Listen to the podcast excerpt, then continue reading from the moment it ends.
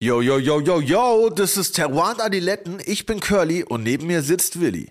Heute zu Gast Ilona Scholl aus dem sagenumwobenen Toulouse-Lautrec in Berlin. Sie ist eine der besten Gastgeberinnen der Welt, wenn man Willi glauben darf, und hat unter anderem das Bundesverdienstkreuz für ihre geile Aktion mit Kochen für Helden bekommen. Was sie sonst noch so macht, erzählt sie uns heute. Teruan Adiletten gibt es jeden Donnerstag überall, wo es Podcasts gibt. Folgt uns auch auf YouTube und auf Instagram und lasst uns einen Kommentar da, da freuen wir uns. Wie immer nehmen wir in der wunderbaren Suite 102 im Hotel Orania diesen geilen Podcast auf. Wenn ihr auf geile Snacks steht, dann folgt Foodie und Brudi dem Schwester-Podcast, den ich zusammen mit Brit mache.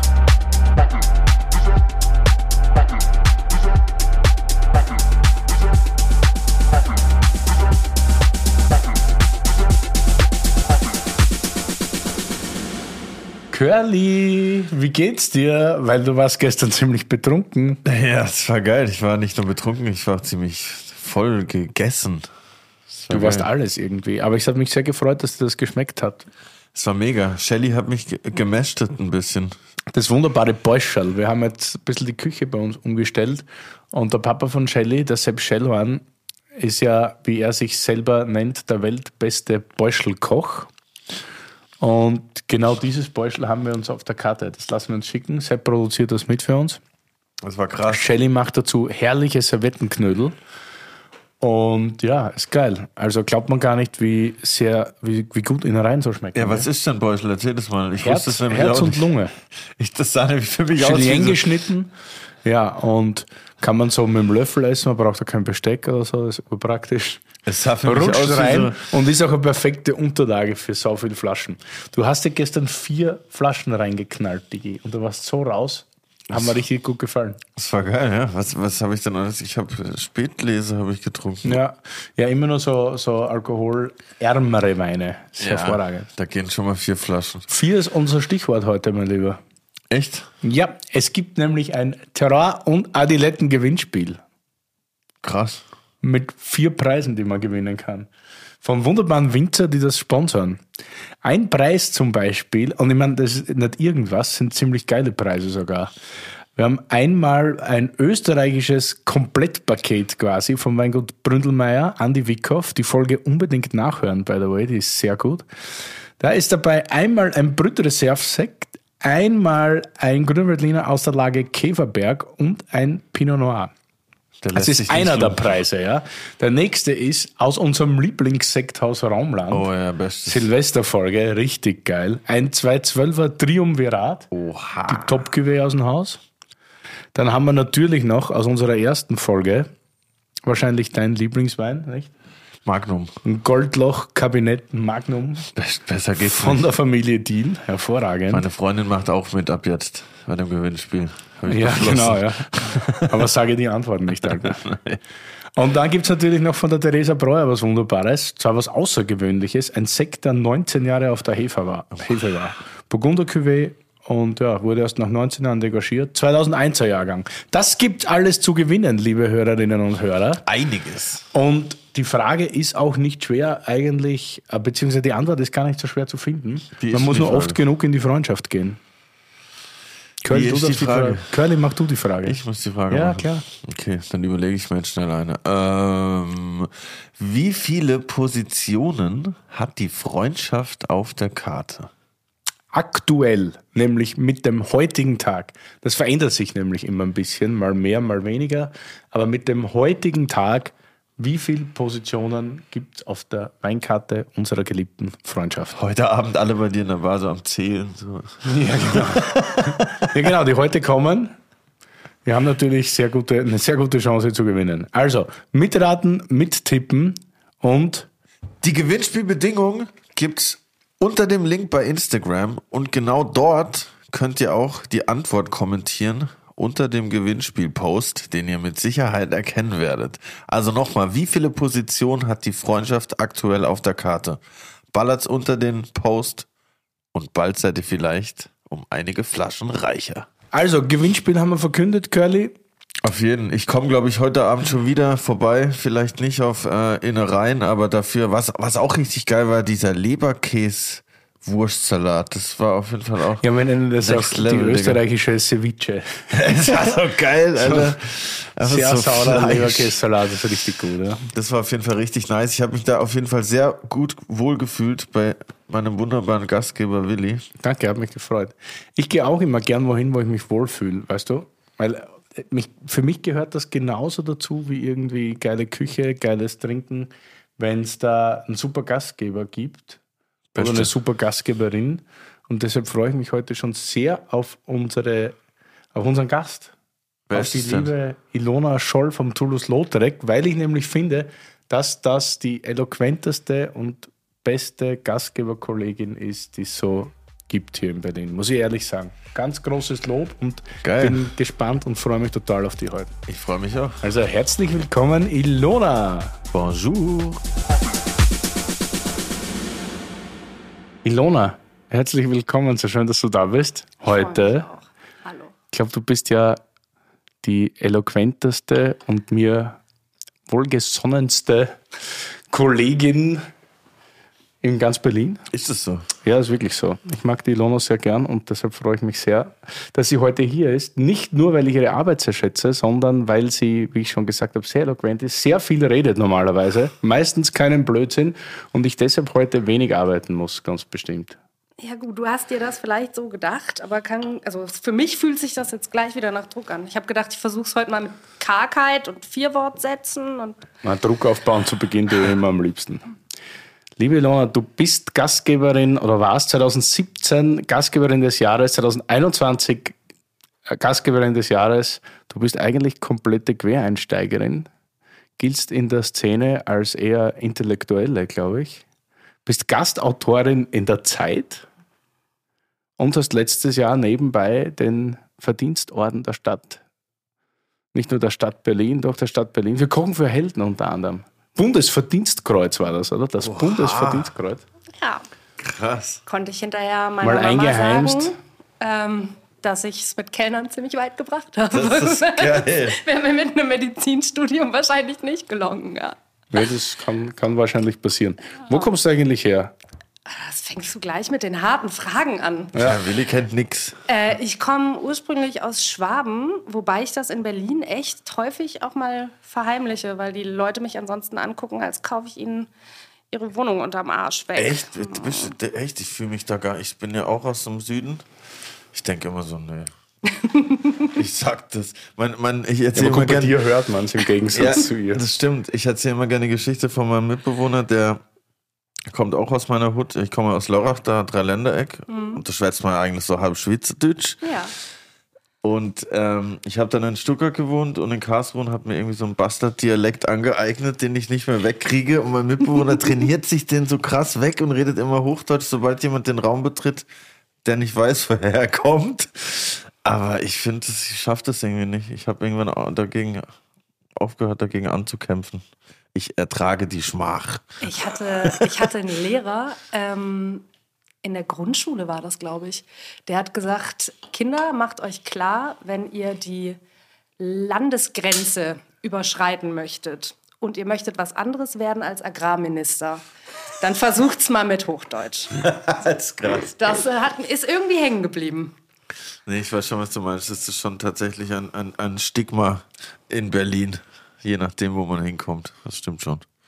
Als ich angefangen habe in Berlin in der, in der Gastro zu arbeiten, war es tatsächlich eher in so Kneipen, ne? so mit Molle und Korn und so. Ja, ja. Und da gab es schon den ein oder anderen ja, ehrlichen, hart schuftenden Arbeiter, der dann so an der Theke saß und halt einfach ja, diese Anti-Gentrifizierungsrede gehalten hat, auch vollkommen zu Recht. Ne? Da Klar, wohnst du ja. irgendwie seit 25 Jahren da und dann kommen die ganzen Schwaben und ihre Biomilchcafés und auf einmal musst du halt in die Safe. Randbezirke.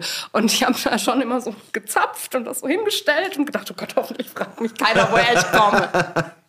Ja, ja, voll. Das, das ist natürlich in, in, in so einer Situation würde ich auch lieber Hochdeutsch reden wahrscheinlich. Wann bist du nach Berlin gekommen?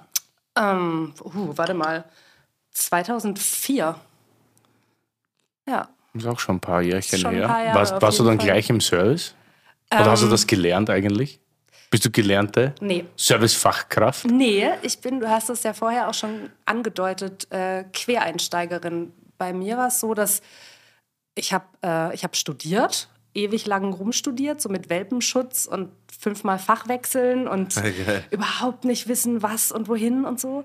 Und die einzige Konstante, die ich aber dabei hatte, war halt tatsächlich äh, abendliches Arbeiten im Service. So, ich war in irgendwelchen, ich war in teilweise wirklich räudigen Kaschemmen, aber auch in schönen Kiezrestaurants und ähm, habe das immer sehr gemocht. Das war so ein, so ein gutes Gegengewicht zur Bibliothek einfach. Ne? So, du, du liest halt tagsüber irgendwie Sachen, die du nur so halb verstehst von sehr, sehr schlauen Menschen. Und abends bist du an einem Ort, wo es laut ist und dreckig und äh, ja, der sich so im, im Laufe des Abends verändert und lernst echte Leute kennen. Und das war richtig, richtig gut. So. Ist es dann nicht schwierig, dass du dann tagsüber wieder konzentrierst auf dein Hauptgeschäft? Ich sage auch nicht, dass ich da immer war. Ne? Also es hat ja auch echt lange gedauert und ich habe ähm, abgeschlossen, also tatsächlich dann auch mit einem, mit einem Abschluss die Uni verlassen nach, ich glaube, da habe ich zehn Jahre studiert. So. Und dann irgendwann den Sack zugemacht und dann aber im selben Jahr Max kennengelernt. Und ich habe nicht zehn Jahre studiert, weil ich irgendwie einen Doktor gemacht habe oder so, sondern wirklich, weil das halt typisches Geisteswissenschaftler, Langzeitstudien, ich mache den Schein mal nächstes Semester Verhalten war. So, ne? Und viel mich rumgetrieben habe, was toll war, was ich auch nicht missen möchte. So, ja. Aber ich bin dann doch unseriös geblieben. Naja. In dem Moment, na, es war, also viele Leute haben das tatsächlich so gesehen. Da hatte ich dann endlich meinen Abschluss und anstatt den Absprung in die richtig echte Welt zu schaffen, habe ich dann gesagt, nee, ich gehe ich geh ins Nachtleben. Woran liegt das deiner Meinung nach? Dass das immer, also generell unsere Branche immer damit zu kämpfen hat, nicht seriös zu sein. Also teilweise ist es ja.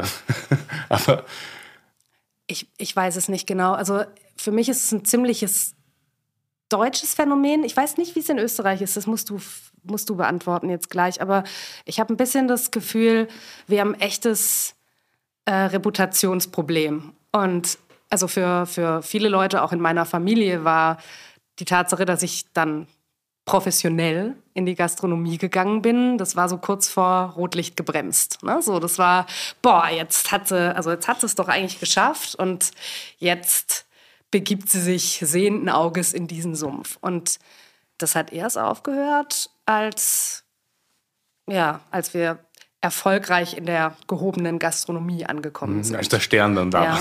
bisschen, bisschen war es so. Und ähm, ich habe auch früher, während ich studiert habe, schon ähm, viele Leute immer so ein bisschen damit beruhigt, dass ich ja studiere. Obwohl ich, also im Grunde genommen, viele Leute studieren ja, äh, viele Leute kellnern ja, um in Ruhe studieren zu können. Und bei mir war es ein bisschen andersrum. So, ich habe studiert, damit mich alle in Ruhe lassen und ich kellnern kann. So, weil das fand ich eigentlich geil. Und dieses Seriositätsproblem, ich habe das Gefühl, das ist einfach eine Branche, die nicht so ernst genommen wird, wie sie es eigentlich verdient. So, und speziell der Kellnerberuf ist einer, bei dem ich ganz oft das Gefühl habe, die Leute gucken einen so an und, und, und denken sich, man ist halt dieses Tablett, das von A nach B geht. Das klassische Tellertaxi. ja, so. Und, und die, die Komplexität, die in diesem Beruf wohnen kann, das, was du so an, an Soft Skills brauchst und auch an, an hartem Faktenwissen über Wein zum Beispiel oder Speisen, das wird halt einfach übersehen. Ja. Ja, man muss sich halt oft irgendwie immer entschuldigen, wenn man sagt, man, ist so, man, man arbeitet als Kellner, dann gleich die Gegenfrage, warum? Warum machst du nichts Gescheites? Mhm. Ja. Deswegen ist das ja witzig, weil du sagst, du hast studiert, um dann in Ruhe dein, deine wirkliche Passion aus, Mhm. Ja. ausleben zu Aber im können. Endeffekt ist das Studium ja dafür da, um seine Passion zu finden. Oh, Egal wie, ob man jetzt merkt, okay, das ist jetzt nicht das, was ich studiere, sondern was anderes, aber eigentlich ist es ja schon so die Zeit, oder zumindest war es bei mir so, wo man so seine Fühler ausstreckt und so merkt, okay, hm, ja, ist das jetzt das Richtige, ist es nicht, oh, ich mache das trotzdem erstmal weiter, bis man dann merkt, ist nicht das Richtige. So, Aber ein abgeschlossenes Studium ist ja schon mal ein Grund, hier anzustoßen, würde ich sagen. ich würde auch sagen. Cheers. Was haben wir denn hier wunderbares? Schwabin, lässt du dich nicht lumpen? Heute in der ersten Runde gibt es einen Champagner von Huré Frère. Aus Lüth, genau. Richtig. Südlich von Reims. Ähm, und das ist eine Solera.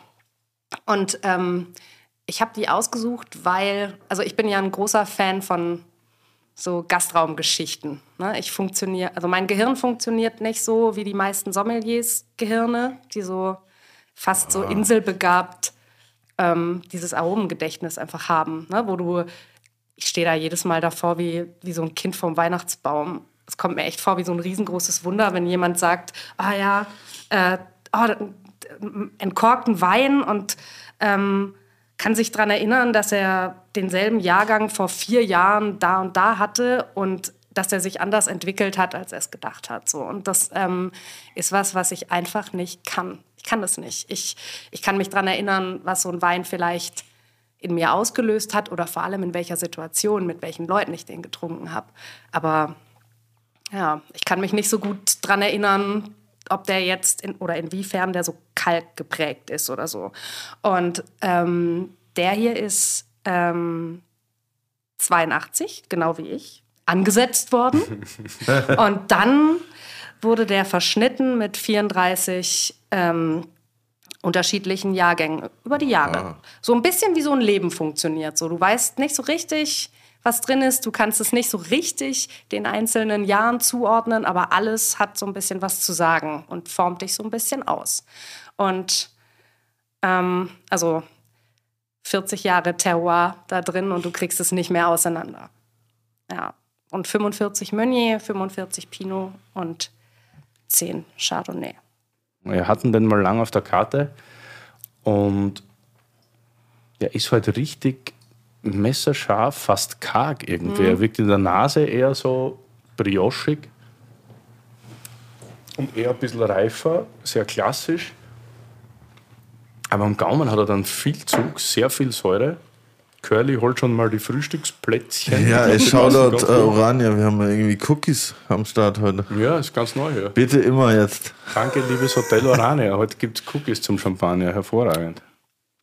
Aber Aber es ist ein super Start. gut. Ja, das ist Frühstückschampagner jetzt. Ja, absolut. Ne? Zieh du uns einmal richtig hoch. Ja, ich mag das einfach wahnsinnig gern. Ich hatte das vor, vor ein paar Wochen im Glas und ähm, hab, hab gemerkt, dass ich mich da so richtig gut dran festtrinken kann. Ja. Voll lecker. Gut, dass ich erst vor einer Stunde aufgestanden bin Ja. für das Frühstück.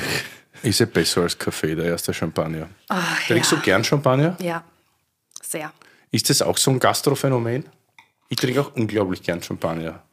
Aber wenn du das den Normalverbrauchern immer sagst, dann wirst du immer gleich abgestempelt in die, weiß ich nicht, in die luxus Versnobte, ja genau, ja, richtig. Schublade. Ja, ich weiß es nicht. Ich, also für mich hat Champagner immer was Klärendes und Schärfendes. So. Also äh, vielleicht ist es auch ein bisschen dieser Takt, Tas- sorry, vielleicht ist es auch ein bisschen dieser Touch von, von Luxus.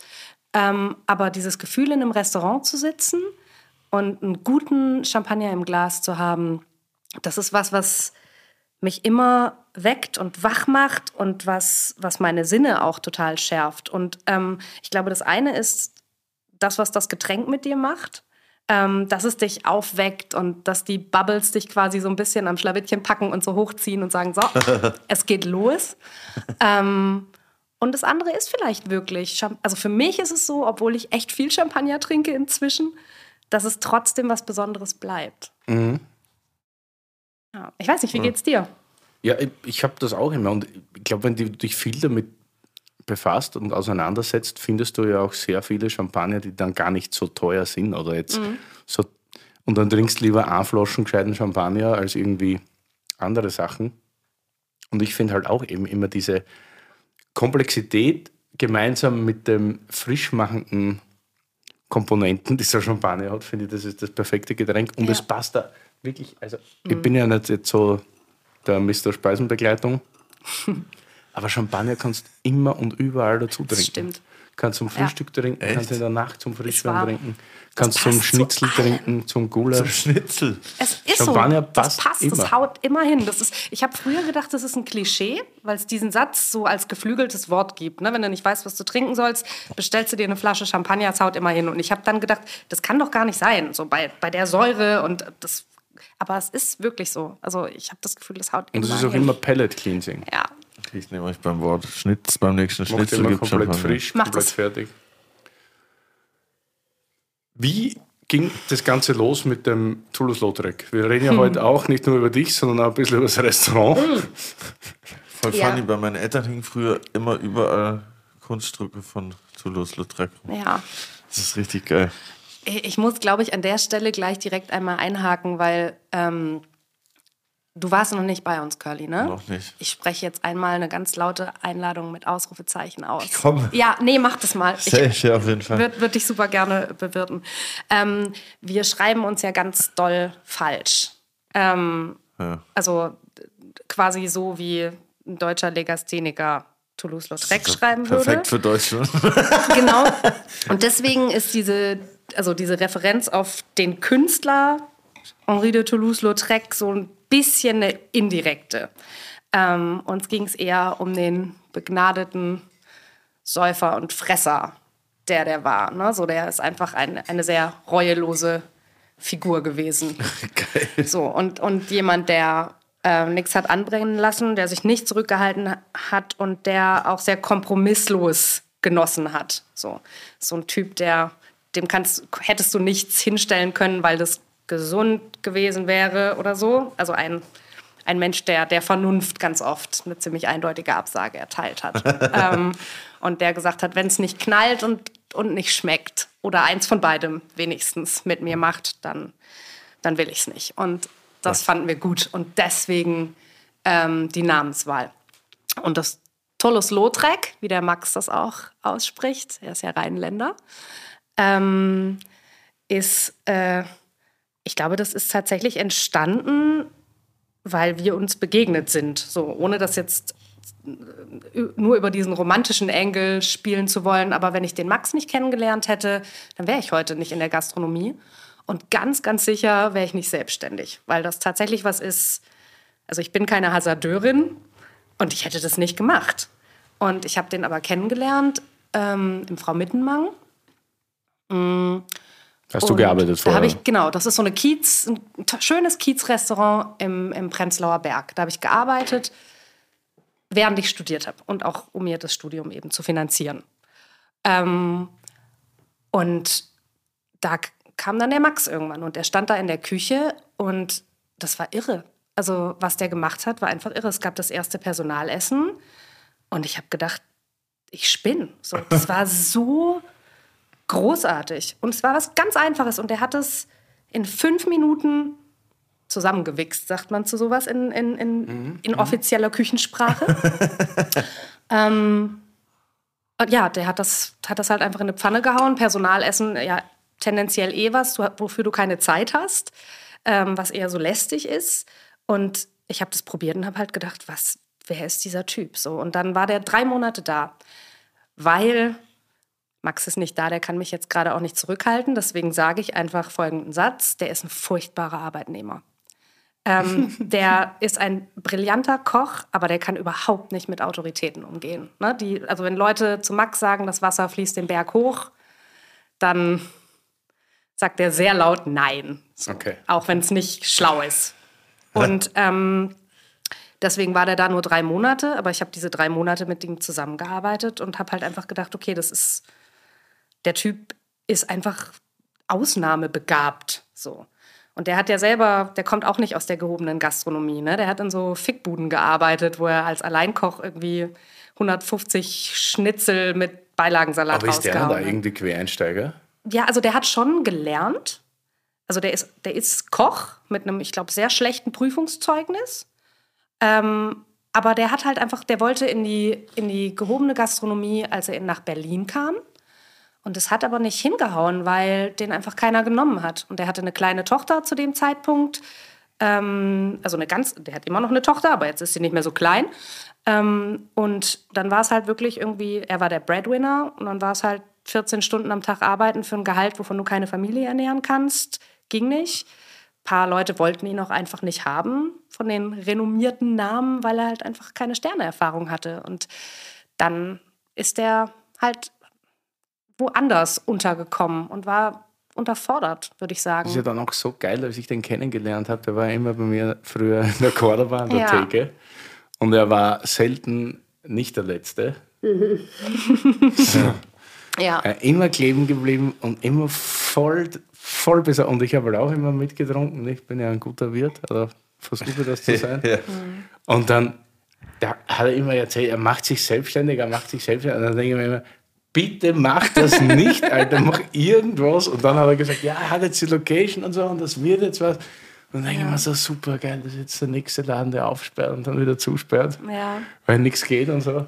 Und ja. dann hat er auf und ich meine, die Erfolgsgeschichte war perfekt, nicht? Ja, das war schon ziemlich irre. Ah, also, ist auch wirklich, wenn, wenn man es jetzt so im Nachhinein erzählt, ist es eine echt geile Geschichte. Aber es hätte halt auch, wenn es nicht geklappt hätte, wäre es eine richtig traurige gewesen. So, aber, aber so war, also genau, Max äh, war dann nicht mehr da. Und ich habe dann irgendwann, ich habe zu ihm gesagt, Max, du musst dich selbstständig machen, weil du schaffst es nicht als Angestellter.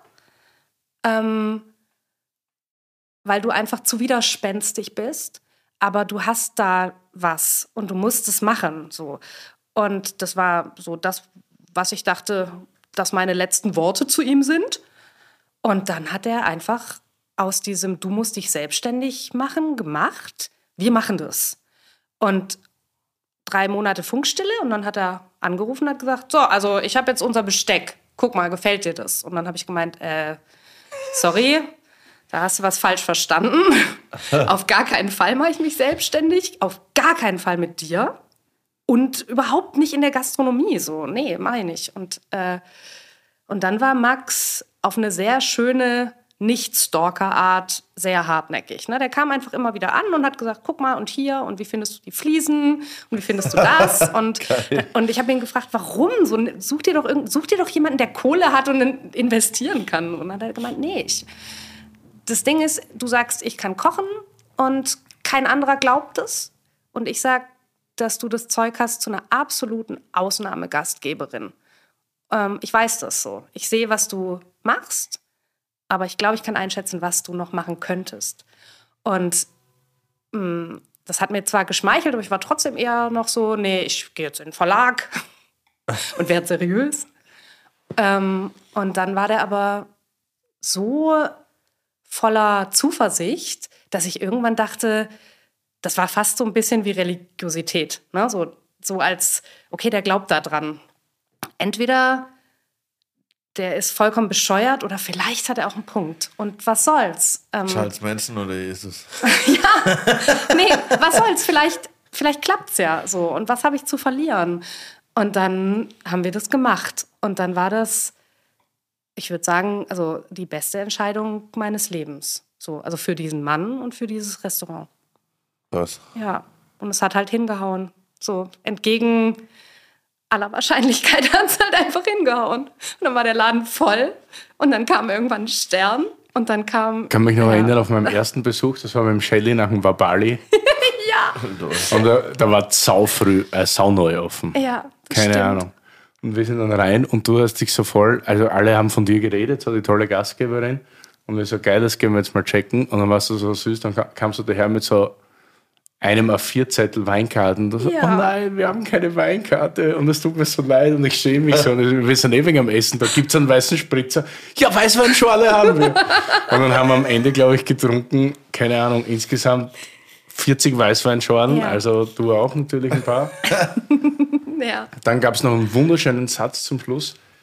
Hast du uns einen Slivovitz gegeben und meintest, das Kokain des armen Mannes hat mir auch sehr gut gefallen. Und das Essen war hervorragend. Mhm. Und dann waren wir lang später nochmal und das war super. Ich meine, das hat sich ja auch entwickelt. Er war ja nicht da, so wie man es von anderen großen Küchen oder Küchenchefs erwartet, die irgendwo anfangen und dann so lange Test kochen ohne Gäste, bis die am ersten Tag aufsperren und dann bumm, passt die Performance, sondern es hat sich ja entwickelt bei euch. Ja. Und das war auch schön, das ein bisschen mitzuverfolgen und mit anzuschauen, wie das da hingeht. Und dann Umbau und ich war jetzt vor kurzem wieder und das ist echt schön geworden.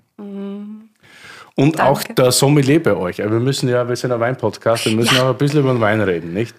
Der Fuchs, Felix, macht einen sehr, sehr guten Job. Die Weinkarte ist mittlerweile hervorragend, gefällt Ja. gut. Alles da, was man braucht zum Essen. Äh, wie seid ihr eigentlich auf den Champagner gekommen, auf Ure Frère, um nochmal darauf zurückzukommen? Weil das ja doch, äh, ist ja ein prestige gewesen. Das ist sechs, Mon äh, sechs Jahre auf der Hefe, 72 Monate, kostet einiges an? Geld. Was heißt das? Prestige-Cuvées äh, sind bei Häusern immer Sachen, die aus. Kurz gesagt, ist immer länger auf der Hefe und immer ein bisschen teurer. 72 Monate auf der Hefe. Ja, genau, sechs Jahre, glaube ich, ja, laut Adam Riese. Du bist der Mathematiker, Curly. Ja. Ja, danke. Bist du der Danke für Mathematiker? die Bestätigung. Zwischendurch. Der Ruf eilt mir nach, trotz zwei Punkte, aber ja, okay. Ich, ich Ich, stelle mich. ich muss immer so lachen, wenn ich den Champagner sehe, weil der Running Gag, also Running Gag, aber Hyre Freer. Hure, Hure, oder was? Krass. Ja, nicht nur deshalb, aber wenn man jetzt nicht der perfekte Französisch-Typ ist, wie es ich Ist das bin, der also Hurensohn-Champagner für dich, oder was? ganz weit weg. Aber es gibt, es Es gibt. gibt, es gibt im österreichischen Fernsehen einen ganz berühmten, also Ex-Fußballer, jetzt Fußballspezialist, der Schneckerl, der Herbert Prohaska. Und der hat mal mit. Rainer Pariasek ein Österreich-Ländermatch moderiert. Und ich glaube, das war Österreich gegen Israel oder ich weiß nicht mehr gegen wen. Auf jeden Fall war das Spiel sehr hart und es gab total viele Fouls.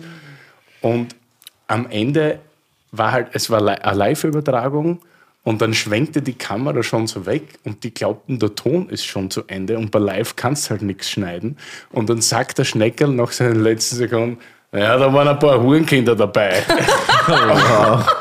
Und wenn du jetzt nicht super Französisch sprichst, kann, es gibt ja auch immer diese Domaine Blabla E4, was Kinder heißt, und Domaine Blabla E Frère, was Brüder heißt. Aber wenn du jetzt nicht perfekt bist, kannst du Frère mal gern mit Vieh verwechseln. Und dann hast du die Kinder und seitdem ist das immer der Hurenkinder-Champagner. Der und deswegen ja. denke Okay. denk ich immer an die Geschichte. Es gibt auf jeden Fall in Paris oder in Frankreich so eine Restaurantlinie, die auch Hure heißt. Wo wir da zum ersten Mal mit 16 in Paris waren, war das auf jeden Fall auch sehr witzig. Ja, kann man vorstellen. Also, um zur Ausgangsfrage zurückzukommen Genau. und auch um den Champagner wieder äh, in die Ruhm und Ehren zu heben, Nimm die du ihm eigentlich zustehen.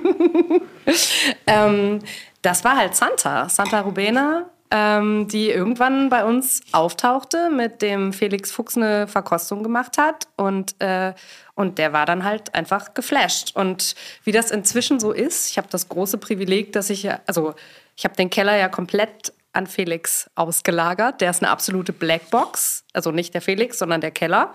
Der darf auch einfach nicht kündigen, der Felix. Also wenn der geht, muss ich den Laden zumachen. ähm, der ist einfach der großartigste Typ. Es gibt heute eine Lohnerhöhung für dich, lieber Felix. Du kannst auf jeden Fall jetzt verhandeln. wir haben im Schnittraum noch so ein bisschen Möglichkeiten, danach zu justieren, oder? ähm, genau. Äh, Felix hat äh, mit Santa verkostet und ähm, dann die Ure Frère-Linie, glaube ich, ziemlich komplett eingekauft. Und wir haben gerade Instantané auch offen im Ausschank aus der Magnum. Es ist einfach auch so wunderschön, um, um den Abend anzufangen. Und äh, mir gefällt aber der hier einfach ganz besonders gut. Deswegen Das ist der große Klassiker. Ja. Wenn man jetzt so eine Magnum aufmacht zum am Abend ausschenken, die muss, dann muss man die leer machen, oder? Oder kann man die auch am nächsten Tag noch benutzen? Also ja, doch kann man eigentlich schon. Kommt auch auf den Champagner an und äh, den Druck, der, der da auf der Flasche ist. Ähm, allerdings muss ich sagen, also eine, eine Champagner Magnum durchzuballern an einem Abend ist ohne Probleme möglich. Okay. Ähm, und wenn nicht, dann trinke ich auch gerne zwei Gläser. da bin ich dann auch einfach identifiziert genug mit meiner Wirkungsstätte, dass ich Sehr da gut. einen fürs Team und so. Hast du oft schlechte Erfahrungen gemacht mit dem Quereinstieg und dem Stern und so weiter? Weil ich meine, die Gastroszene ist ja wie viele andere Szenen, aber vielleicht noch ein bisschen mehr, auch sehr von sich voreingenommen. Und wenn dann zwei daherkommen als lustiges Paar und dann sagen, ja, wir machen jetzt hier eine geile Butze und dann wird es wirklich eine geile Butze. Gibt es da so ein bisschen Gegenwind innerhalb der Branche? Ich habe da Berlin immer sehr, oh. sehr nett eigentlich empfunden, aber ich kann mir schon vorstellen, dass das da manchmal auch die Fetzen fliegen, so ein bisschen, oder? Weißt du, was ganz lustig ist, ist, ähm, ich weiß es nicht so richtig, weil was der Max und ich nämlich, und ich glaube, gut gemacht haben, war einfach so, uns so ein bisschen einzukasteln da. Und wir machen unser Ding, wir sind recht wenig vernetzt. Also nicht, dass wir niemanden kennen, wir gehen auch viel essen und so, aber wir haben gar nicht so wirklich was am Hut mit mit den anderen. Und es kann schon sein, dass, und es gab auch mal Situationen, wo ich gemerkt habe, oh krass, da nimmt mich jemand jetzt gerade überhaupt nicht ernst und da ist so ein, so ein Gastrodünkel da, weil ich das nicht gelernt habe. Und aber egal, so. Also ähm, mir war immer wichtig, dass der Laden voll ist und die Gäste toll. Weil da bin ich die ganze Zeit und das mache ich die ganze Zeit. Und wenn dann irgendein blasierter Restaurantleiter oder eine der großen Nasen Deutschlands denkt, ich bin eine Dilettantin, dann Entschuldigung, soll er sich halt ficken, ist mir egal. Ja. Also, nee, wirklich, ich, ich habe mein, hab mein Ding. So, ich habe mein, hab meine Leute, die sind wichtig, auch meine Leute im Team. So, und auf die höre ich. Wenn da irgendjemand sagt, hey, das ist nicht cool oder können wir da eine Kurskorrektur vornehmen, das nehme ich mir richtig zu Herzen. Und auch wenn unsere Gäste was sagen und ich das Gefühl habe, da geht es wirklich um, um den Gang, um den, um den, ums Glas und nicht irgendwie um so ein Nebenmotiv wie ich will dir zeigen, ja. wer ich bin oder mhm, mh. will dich rumschicken oder so. Das nehme ich richtig, richtig ernst. Und mir bricht manchmal das Herz, wenn es diese Situation gibt, in der ich merke, das hat nicht gereicht. So, ich habe jemanden nicht zufriedengestellt, obwohl ich es mir vorgenommen habe und mir war es wichtig. Und das finde ich, das berührt mich ja, immer das noch. spürt man, oder? Als guter oh. Gastgeber spürt man, wenn, wenn Leute gehen und ja. die sagen zwar, alles war gut, aber du merkst ganz ja. genau, scheiße, da war nicht alles super. Ja, ich finde es immer noch schrecklich. Also ich, dieses Teflon, was da manche über die Haut gezogen haben, das habe ich gar nicht. Ich will es aber auch nicht, weil im Umkehrschluss bedeutet das halt, wenn jemand selig ist, dann mache ich halt einen Luftsprung. Und der ist halt auch echt. Ähm, das ist okay, aber ob irgendjemand in irgendeinem Laden irgendwas über mich sagt, weil, weil der denkt, ich habe es halt nicht gelernt. Oder wenn ich irgendwie die Flasche falsch aufmache oder meine Haltung nicht stimmt oder ich die Gabel auf die falsche Seite lege oder so. Hm, das, geh das gehört nicht zu den allerwichtigsten Sachen, glaube ich. Das ist aber eine sehr, sehr gute Frage eigentlich, die mich auch oft so berührt, weil ich bin auch einer, der die Flasche dann eher mal schnell aufmacht oder irgendwie und auch nicht so, wie ich es eigentlich gelernt habe in diversen Kursen und Sommelier-Prüfungen und so weiter und so fort. Aber mir ist es ja wurscht, mir ist es auch als Gast wurscht. Hauptsache der Kork ist draußen und die Flaschen ja. schmeckt am Ende des Tages. Ne? Wobei ich. Und ich werde so, und wenn ich dann irgendwie, ich weiß nicht, richtig angesprochen werde oder wenn ich dann wieder Wert drauf lege, wie ich das dann einschenke oder erkläre oder sonst irgendwas. Ich glaube, dass das oft wichtig ist. Ich glaube, es kommt halt so ein bisschen drauf an. Ähm, manchmal ist es vielleicht dann auch bei so Leuten, die dann halt so das nicht so oft essen gehen oder so und dann halt sich so eine, oder kann ich mir zumindest vorstellen, und dass sich dann eine teure Flasche Wein leisten und dann, wenn du dann halt um die Ecke kommst, so blub, blub, blub, die dann so abpickt sind auf Servierregeln, oder was? Ja, weil die vielleicht halt sich so krass drauf freuen, dass jetzt so ein krasser Sommelier-Dude ankommt, der ihnen halt das mit der Pinzette rausholt und halt sagt, guck mal hier, das ist hier am Dingsbums Ding. Verstehst du, was ich meine? Mhm. Also könnte ich mir zumindest vorstellen. Mir wäre es jetzt, wenn du es machst, sowieso egal, aber äh, das könnte ich mir zumindest so herleiten, dass manche mhm. Leute vielleicht dann so denken, boah, geil, jetzt bin ich einmal im äh, Semester im geilen Restaurant gönnen wir eine Flasche, jetzt kommt der Dude gerade um die Ecke und serviert sie mir in einer Sekunde, so vielleicht gefühlt. Aber ich finde, also hm, du hast da total recht, auch dieses Zeremonielle, das hat alles seine, genau. seine Geltungsberechtigung und dass wir Felix haben, der das ja auch klassisch gelernt hat, ähm, ist was, was mir persönlich genau wegen dieser Dilettantismus-Unterstellungsgefahr ähm, manchmal eine Sicherheit gibt, dass ich weiß, okay, mir fehlt da vielleicht ja, die, die Grundausbildung oder das klassische Einmaleins, aber ich habe jemanden, der kann das und den kann ich das fragen und ne, also wenn es wirklich drauf ankommt. Aber bei Willi finde ich ist, also Leute, die das durchlaufen haben und das eigentlich kennen und das bewusst abgelegt haben, weil sie andere Prioritäten setzen, ähm, ich finde, denen merkt man das an. Die haben noch so eine Grundhaltung. Also wenn du, wenn du zu, zu so einem Sommelier gehst Ja. und der hat dieser Art von Klassik den Rücken gekehrt, weil er sagt, das Wichtigste ist, dass es schmeckt. So.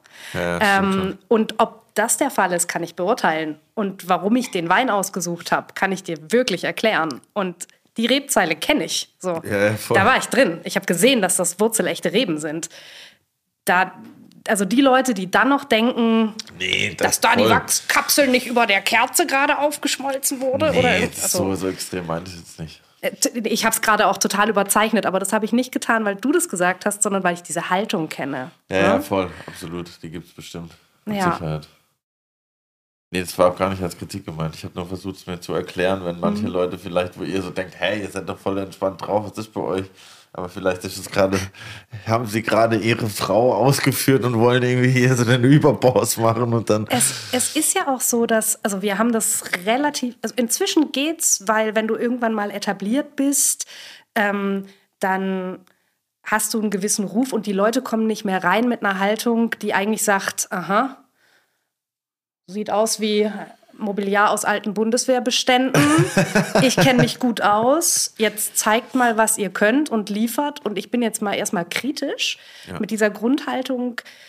Es gab eine ganze Zeit, in der die Leute mit dieser Grundhaltung, nicht en gros, vielen Leuten war es auch ganz egal, aber es gab immer wieder so Momente, wo du gemerkt hast, oh, an Tisch 8 sitzt jemand, der nicht glaubt, dass wir es können. Wir wollen euch testen. Es ist ein bisschen so. Ne? Junges Team, Koch von dem, der, der einfach noch relativ reputationslos ist, keine Kohle offensichtlich in diesem Laden. Da musst du liefern. So. Und dann ist es gut, wenn du weißt, wie es geht. Ne? Klar. Wie oft passiert denn das oder ist denn das passiert, dass du von eigenen Leuten nicht so richtig ernst genommen wurdest oder hinterfragt wurdest? Meinst du Arbeitnehmern jetzt Ja. in dem Zusammenhang? Ja. Oft am Anfang. Ähm, Gerade Leute, die das gelernt haben, wenn man die so einstellt und die, also es gibt ja dann auch einen Wissensvorsprung, den die haben. Und ähm, ich habe teilweise, also die Leute auch das aufgrund des Wissensvorsprungs eingestellt, wie bei Felix auch. So, du kannst was, was ich nicht kann und ich brauche es ganz dringend und ich freue mich mega, wenn du das beisteuerst, weil der Laden dadurch besser wird. Aber klar gab es das, auf jeden Fall. Ging dann, gab es auch in der Küche. Also wir hatten auch mal einen, einen Koch, der der Meinung war, er müsste ein höheres Gehalt haben als Max, weil der halt einfach schon in einem Drei-Sterne-Laden gearbeitet hat und der Max halt nicht.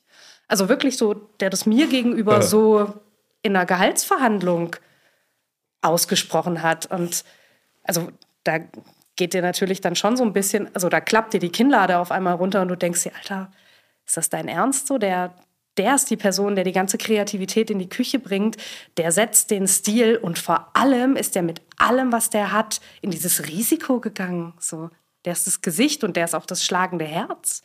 Und weil du mal in irgendeinem Drei-Sterne in den Niederlanden mit einer Pinzette Kräuter auf äh, irgendeinen sous gegarten Fisch gelegt hast, denkst, also, hm, so, dann mach's doch selber. Bitte, so. Ähm, aber natürlich gab es ganz viel.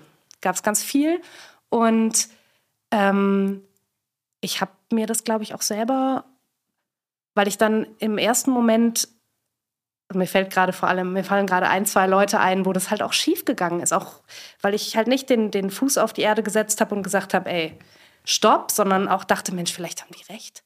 Vielleicht ist es, also ich kann mich an eine, eine Dame erinnern, die ähm, meinem Personal ähm, gesagt hat, auch wenn die Gäste nicht mehr im Laden seien, müssen Tische einzeln mit Tablett abgeräumt werden. Weil das halt eine Frage von Stil ist und man muss das halt machen. Ne? Also nicht, Laden ist leer, es stehen noch Gläser rum, du gehst mit einem Tablett rum und lädst alles auf ein Tablett, damit es halt schnell geht und pragmatisch ist, so wie ich das gemacht habe, sondern ich nehme so ein kleines Tablett und gehe dann an Tisch 6 und nehme die zwei Weingläser und gehe an die Theke und gehe dann an Tisch 5 und nehme die zwei Schnapsgläser und gehe dann an die Theke, weil man das so macht. Und die Tatsache, dass ich das nicht so mache, ist also man daran haftet Stallgeruch. So, ne? Mhm, so, und das geht so nicht. Und das muss hier raus. Und ähm, ich habe da wirklich drüber nachgedacht, ob das stimmt, ne? ob man das so machen muss. Und dann habe ich irgendwann gedacht, nee, in meinem Laden nicht. Meine ich ernst so, auch wenn das vielleicht woanders so gelehrt wird. Aber das finde ich nicht wichtig. Na, da hast du auch recht. Also, ob das jetzt eine Servierregel ist, eine bestimmte oder nicht, scheißegal, das ist dein Laden und für dich muss das passen. Und das Wichtigste ist ja, also, keine Ahnung, aber so das Gespräch mit dem Gast, um den Gast abzuholen, ist tausendmal wichtiger als jede verfickte Servierregel. Das ist einfach so. Du Denk musst ihm einen entspannten Abend machen, du musst ihn verstehen, du musst auf ihn eingehen. Ja. Schauen, dass er keine großen Fehler macht bei der Bestellung. Geht eh fast nicht mehr, weil heute heißt es ja eh so irgendwie friss, zahl oder stirb. Oder wir geben dir die ein oder andere Auswahlmöglichkeit in so Kategorien, wie ihr seid. Wie, was habt ihr, ein normales und ein vegetarisches Menü? Oder? Ich weiß nicht, ob man, ob man noch normal und vegetarisch sagt. Vielleicht dreht sich's langsam. Ah ja, stimmt. Ein omnivores schon wieder. und ein Ei, ei, ei, vegetarisch. komme ich schon wieder in die böse Ecke. Du, du Komm hast ich schon wieder in die wieder böse die. Vegetarier diskriminiert. Äh, nee, obwohl, also wir können es einmal auf, äh, auf Statistik fußen lassen. Ähm, 80% omnivor, 20% vegetarisch. Echt? Deswegen darf man omnivor, glaube ich, normal nennen. Krass, ich hätte Okay. gedacht, Noch. mehr vegetarisch. Und Weinbegleitung? Im Schnitt. Ähm, du, wie viel wir davon verkaufen, Mhm. meinst du? Ist wahrscheinlich auch, auch so. Ja. 80 Prozent, gell? Würde ich sagen. Also ähm, die, die Flaschenweine werden, werden weniger bestellt, obwohl unsere Karte inzwischen also so phänomenal ist. Aber ähm, die, und da, ich finde, daran merkt man auch, dass die Leute Vorvertrauen haben. Ne? Voll. Die kommen so an und sagen, ich nehme das Menü und ich lasse mich, ich lass mich von euch durch das Menü begleiten. Ich finde das aber auch irgendwie so Oder eine- vielleicht auch fehlendes Selbstvertrauen. Ja, aber das kann man so, so naja, so jetzt ein bisschen böse gesagt, aber wenn du so normal weggehst, du hast ja oft auch Angst. So. Das ist ja wie wenn du in den, für dich jetzt, Curly, vielleicht in den Plattenladen gehst und dann da selber gar nicht so, und dann kommt einer und der berät dich und Ja, fragt dich, was, was hörst du und dann so, ja, okay, ja, ich nehme das, was du mir sagst, so in die Richtung, weißt du, weil, weil der selber irgendwie Aber ich, ja, das stimmt. Aber ich die muss sagen, Erfahrung früher, und das Selbstvertrauen fehlt, jetzt selber was anzuschaffen. aber wo ich früher in meinem Plattenladen bin, so mit 16, da bin ich schon immer zu dem Dude an der Theke und er meinte so, ey, guck mal, ich habe gerade die neue 12 Inch von Afura reingekriegt, hör dir die doch mal an.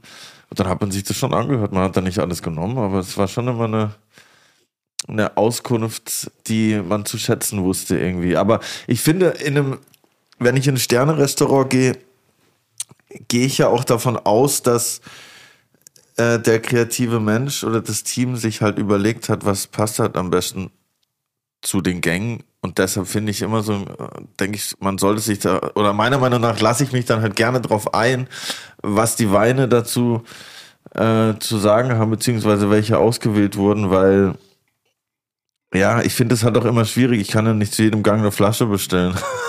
das stelle ich mir irgendwie schwierig vor. Weil, weil dann bestelle ich eine Flasche, die trinke ich dann zu drei Gängen und sie passt dann vielleicht zu einem. Deshalb nehme ich dann meistens lieber die Weinbegleitung, wo ich dann halt punktgenau begleitet werde irgendwie. Weil ich bestelle mal als erstes einen Weißwein und wenn dann der zweite Gang irgendwie Wachtel wie ist. viel Weinbegleitungen sind Punkt genau? Also ich glaube, ich Naja. habe noch nicht einmal in meinem Leben, wenn ich jetzt wirklich einmal kritisch den Arsch raushängen lasse, noch nicht eine Weinbegleitung in meinem Leben gehabt, die punktgenau zu jedem Gericht passt. Vielleicht Außerdem bin ich dann genervt, weil da ist immer wo ein Lückenfüller dabei oder mehrere Lückenfüller. Das- Ich bin ja nicht Äh, ich bestelle mir da lieber eine Flasche und habe dann mal Ruhe. Aber das ist, glaube ich, wie immer. Es gibt tausend Menschen mit tausend Motiven. Und bei manchen ist es wirklich einfach so, dass die sagen, ähm, ich möchte mir die Soße, die ihr da zusätzlich ins Glas. Nee, ich glaube, ich bin erstmal. Du hast ein leeres Glas. Also, obwohl ich das natürlich. Ich freue mich sehr, äh, da, dass du so Sorge für mich trägst.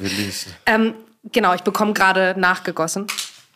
Ähm, das ist, das ist wie immer und überall unterschiedliche Leute gehen mit unterschiedlichen Vorstellungen essen. Und es ist, wie du gesagt hast, manche, manche überfordert das Lesen einer Weinkarte. Ähm, manche wollen vielleicht dieses anstrengende Beratungsgespräch nicht haben. Manche interessiert es wirklich, was ist die Soße, die du mir da ins Glas kippst, die mit auf den Teller gehört. Ähm, manche mögen die Interaktion. So, das, und manche, wie bei dir, ähm, die haben natürlich das nötige Know-how und die können auch beurteilen, was schmeckt mir. Und die können, ähm, wenn, wenn der Wein nicht zum Essen passt, einfach sagen, okay, ich trinke den nicht dazu, sondern ich trinke den vorher und dann trinke ich den danach und dann ist gut. So. Und dann habe ich eine ganz, ganz tolle Erfahrung. Ähm, oder ich will eher das Tischgespräch als die Interaktion mit dem Sommelier zu jedem Gang. Ähm, ja, aber richtig oder falsch ist halt ganz, ganz subjektiv in dem Zusammenhang. Voll. Und auch, ähm, also es stimmt, man hat oft diese, diese Füllererfahrung. Das hatte ich auch schon. Ich habe auch schon eine Weinbegleitung in einem Restaurant bekommen, das also hoch dekoriert war, wo du das Gefühl hattest, ihr wollt doch euren Keller gerade leer machen. So. Also da, ich habe hier irgendwie sechs Gläser, bei denen ich nur Fragezeichen in den Augen habe. Ähm, was soll das so? Ähm, aber ich hatte auch schon eine ganz andere Erfahrung. Ja, ich hasse so Bullshit-Weinbegleitungen. Ja, das ist echt das Letzte. Du trinkst aber eh keine Weinbegleitung, ne? Ganz, Ganz grundsätzlich nicht. Ich probiere manchmal was, wenn ich was lese und ich glaube, das könnte jetzt gut passen, dann frage ich halt den Sommelier, ob ich zu dem Gang den Wein kriege, weil, weil es mich dann interessiert. Aber eigentlich bestellen wir immer Flaschen. Hattest du einmal in deinem Leben so eine absolute Punktlandungs-Weinbegleitungserfahrung, wo du gedacht hast, boah, da, da bin ich jetzt richtig froh, dass ich die probiert habe? Ich kenne die Antwort. Ah, du ja. meinst jetzt ein Gang und ein Wein oder nee, eine komplette? Ich meine wirklich als ja, einmal tatsächlich, Erfahrung. Ja, tatsächlich. Krass, ich hätte gedacht, er sagt nein. Nein, nein, es war tatsächlich einmal bei meinem Tiroler Freund in New York, mit dem Aldo Sohn. Ja. Das war, das war perfekt. Aber ja. dem war es auch wurscht. Der hat halt da aufgerissen, was es gab. ja. also, hm. Und ja, meiner Kreditkarte war es auch wurscht, meinem Bankkonto nicht. Also, ja. Aber es war halt echt geil. Ja. Und wenn dann wirklich alles passt und du kriegst wahnsinnig ungewöhnliche Sachen und Sachen, die du dann teilweise auch noch nie in deinem Leben gesehen hast, obwohl ich mir schon einbilde, dass ich viel gesehen und getrunken habe. Ja. Aber das war echt, das war hervorragend. Das ja. hat mich wirklich Aber wisst ihr nicht, was ich meine? Dass das irgendwie, ich stelle mir das, ich komme immer so an den Punkt, wo ich dann, sagen wir mal, ein Acht-Gänge-Menü und dann, okay, ich bestelle jetzt eine Flasche. Dann trinke ich die über die ersten ein bis drei Gänge, sage ich mal. Hm. Und dann denke ich mir halt, ja, okay. Und dann bestellst du die nächste. Ja, aber wenn ich jetzt schon sage, okay, ich gebe 300 Euro für das Menü aus, dann will ich ja auch nicht jetzt den zweiten Gang mit dem Wein irgendwie killen. Und das traue ich mir halt nicht zu. Ja, dann trinkst du halt mal drei Bissen nix. Ja, okay, aber, aber du weißt, was ich meine. Halt. Ja, und so ich finde auch, also ich finde, darin liegt auch unglaublich, ne, also das ist eine unglaublich respektvolle Haltung dem Restaurant gegenüber. Einfach zu sagen, okay, ihr habt euch, also ich finde es ganz schön, dass du das gerade sagst. Und das ist auch eine Haltung, die es häufig gibt. So, ihr, ihr seid hier zu Hause, das ist euer Turf. So, ihr, ihr kennt die Gerichte in- und auswendig und ihr habt die verkostet und ihr stellt dazu was hin. Da, da gibt es eine, sinnvolle Brücke. So, ihr begleitet das im besten Sinne. So, und ich vertraue euch da und ja. ich will, ich will die beste Entscheidung für diesen Teller getroffen wissen. Ja. So, und das finde ich, ich finde es respektvoll und ich finde es wunderschön. Und das ist auch, ich finde, ein Sommelier könnte mit genau diesem Verantwortungsbewusstsein idealerweise an die Weinbegleitung gehen. Und trotzdem ist er ein Individuum, er hat einen bestimmten Geschmack, das trifft nicht den Geschmack jedes Gastes, muss ja. man auch sehen. Gibt auch Momente, wo, wo der Felix halt einfach was Kontrastives macht. Also sprich, wir haben irgendwie einen cremigen, fetten Gang. Ein anderer Sommelier würde den mit einem cremigen, fetten Chardonnay ähm, begleiten. Und Felix rast da aber mit 180 Sachen quer rein, bringt so ein Lichtschwert irgendwie und sagt, nee, ich will an der Stelle euch wieder so ein bisschen wachkitzeln. Wir machen da Säure dazu. Ähm, dass der zweite Gang jetzt hier nicht einschlafen. So. Ähm, mag nicht jeder. Gibt dann auch Leute, die sagen, also ich hätte den cremigen Chardonnay ja. und die absolute Harmonie schöner gefunden. Ja, am Ende ist es immer subjektiv. Aber wenn das ich mir so Flaschen durchtrinken will, dann komme ich dann zu dir, weißt du, in die Freundschaft. Da, so, da, gibt, ja. da passt alles zum Essen, weil das Essen ist sehr gut. Jetzt sind wir da angasen, ja. Aber man hat, man hat es häufig bei Sommeliers, ich kenne so wenig Sommeliers, die Weinbegleitung in Restaurants trinken, weil die erstens sehr genau wissen, was sie selbst mögen und zweitens auch schon viel zu viel Schrott bekommen und als Schrott identifizieren konnten. Na, da, bei Sommeliers funktioniert die Kraft der Suggestion nicht. Ja, ich bin doch noch nicht so auf den Graben gefallen, wie der Willi bei einer Weinbegleitung hat. Ja. ich glaube auch, du kannst dir da nicht so dolle wehtun dran. Ich übrigens Absolut. auch nicht, weil ich diese Kenntnis, diesen Kenntnisreichtum gar nicht aufgehäuft habe. So. Bei mir funktioniert oft das Suggestive halt auch sehr. Ja. Wenn da halt steht, ja, der Wein ist schon krass, guck mal, da ist schon so eine Steinflasche, der passt perfekt zu dem Ding. Also, ja, krass, ist Ja. echt geil. Funktioniert, bei, bei Willi funktioniert Upselling nicht, da bin ich mir sicher, ja. Naja. Ja. Nee, aber Nein, ich bin schon ein genügsamer Gast. ja, das wollte ich damit nicht sagen. Aber das ist wie bei allem. Wenn du dich mit was auskennst, kann dir niemand mehr Mist drüber erzählen. Ja, das stimmt, ja. Idealerweise erzählt dir in der Weinbegleitung. Aber wir hören wir es immer gerne an, wenn es einer probiert. Ja. Ich habe gestern, äh, gestern eine Session gehabt, wo wir uns sehr mit philosophischen äh, Zitaten beim Songwriting besch beschäftigt haben und dazu passt das hier ganz gut. Wer nichts weiß, muss alles glauben. ja. Ja. Und so ist es halt irgendwie. Ja.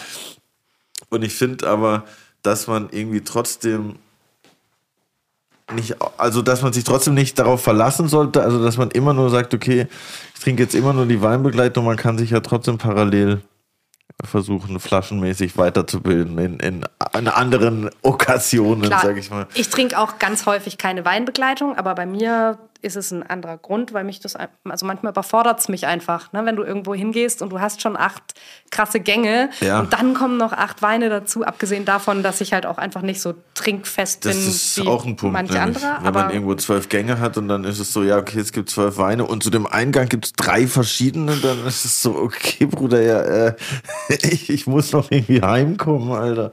Das Aber flaschenmäßig weiterbilden ist jetzt auch das Stichwort. ja, Das ist sehr gut. Ja, wir sind machen ja schon nämlich die im Zugzwang. Was hast du da noch mit? ähm, darauf freue ich mich jetzt ganz, ganz doll. Das ist äh, Sylvain Partei, 2018er Massanet Rosé. Warte mal, Fleur de Pinot? Oder so. Äh? Ähm, da sind wir im Burgund und es ist ein Rosé. Ich habe dir ja gestern schon gesagt, ich habe ich hab eine, ich habe quasi in die Klischee-Weibchen-Schublade äh, gegriffen. Es war mir leider erst klar, nachdem ich, äh, nachdem ich die Weine schon ausgesucht hatte. Ich habe einen Champagner und einen Rosé mitgebracht quasi, aber äh, keinen prototypischen französischen äh, oder überhaupt so, also nicht so ein, äh, ich rieche wie Barbies Dreamhouse aussieht, Rosé, sondern was, was super geschliffen ist, was salzig ist, was mineralisch ist, was total wach macht und frisch und ähm, was man, finde ich, auch richtig gut zum Essen ähm, trinken kann, was ganz präzises, was eine, was eine schöne, aber nicht überbordende Frucht hat. Habt ihr ich. den in der Weinbegleitung? Hatten wir. Wir, ich hab noch, wir haben noch zwei Flaschen im Keller. Ich habe eine davon gemopst. Oh, Leute, beeilt euch. Lars van der Lees, eine gibt's Ja. noch. Ich mag Sylvain Partei sehr gern. Das ist so einer, der. Also erzählt sich selber noch zu den jungen Wilden, glaube ich, obwohl er gar nicht mehr so jung ist. Wie alt ist denn der? Ich glaube, der, weiß ich nicht, ist jetzt so Anfang, Mitte 40. würde ich Ja. sagen. Sylvain Partei. Okay, das, der Name Ja. ist mir zu Und kompliziert. ist einer, der sehr, sehr gut Wein machen kann, aber halt, weil er keinen Geldgeber hatte oder keine große historische, Ja. ein bisschen so weggegangen von den klassischen äh, Gebieten, wo, woher man Wein kennt aus der Burgund. Also Massene ist jetzt ganz im Norden, da nördlich von Chevry-Chambertin. Eigentlich ein kleineres Gebiet, gibt keine großartigen Premier Crus oder so. Und ist eigentlich auch bekannt für, da gibt es einen äh, relativ großen Teil an Rosé, hat so circa 100 Hektar. Also nicht Rosé, sondern im Großen und Ganzen. Und ich, ich finde das immer interessanter, weil Burgund wird immer teurer, teurer, teurer. Also dort, wo man die üblichen Verdächtigen herkennt. Und deshalb ist gerade dieser Norden mit Massanet, Fissin und im Süden dann Macon oder das Mâconnais jetzt relativ in, weil dort kann man auch bezahlbare Weine kaufen. Und das Tolle ist, dass sowieso im Burgund immer wieder, es kommt ja fast mehr auf die Handschrift des Winzers an, weil das Terroir an sich ist ja dort fast nirgends schlecht. Es sind nur halt die Lagen nicht klassifiziert. Bodentechnisch ist das spektakulär. Es ist immer ein bisschen rustikaler als Chevry Chambertin. Ich mag Chevry Chambertin persönlich sehr gern, weil es halt noch kühler ist, weil es ein bisschen nördlich ist. Aber ich bin sehr gespannt jetzt, weil Rosé aus dem Burgund trinke ich dann nicht so häufig, tatsächlich.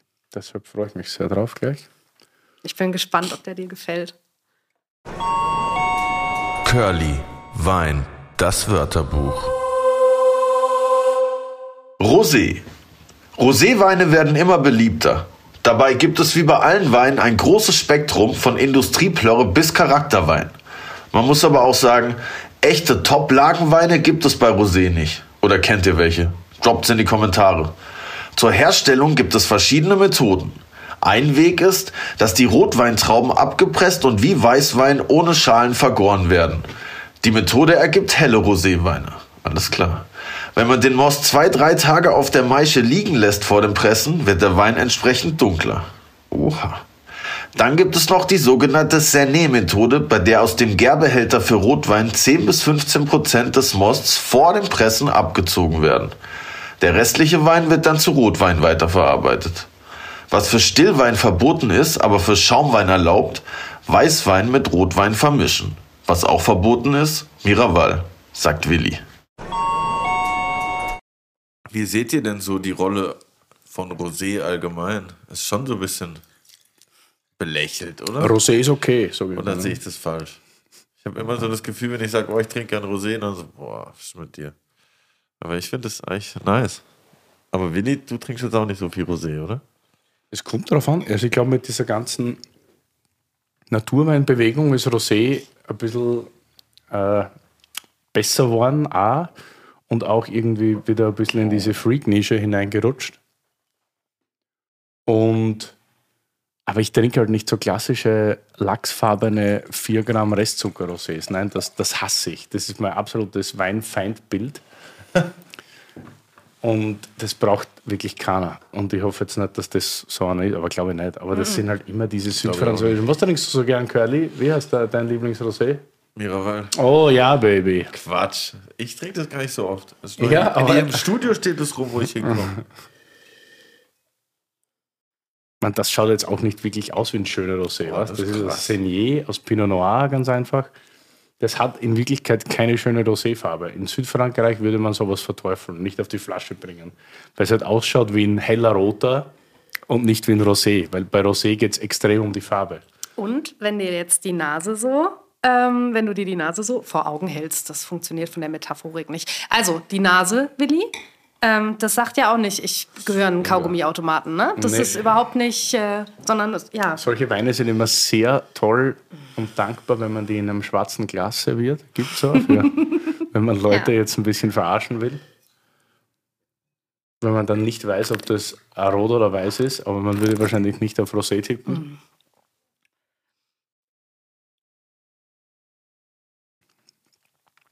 In der Nase sogar ziemlich reduktiv, hat so viel Schießpulver.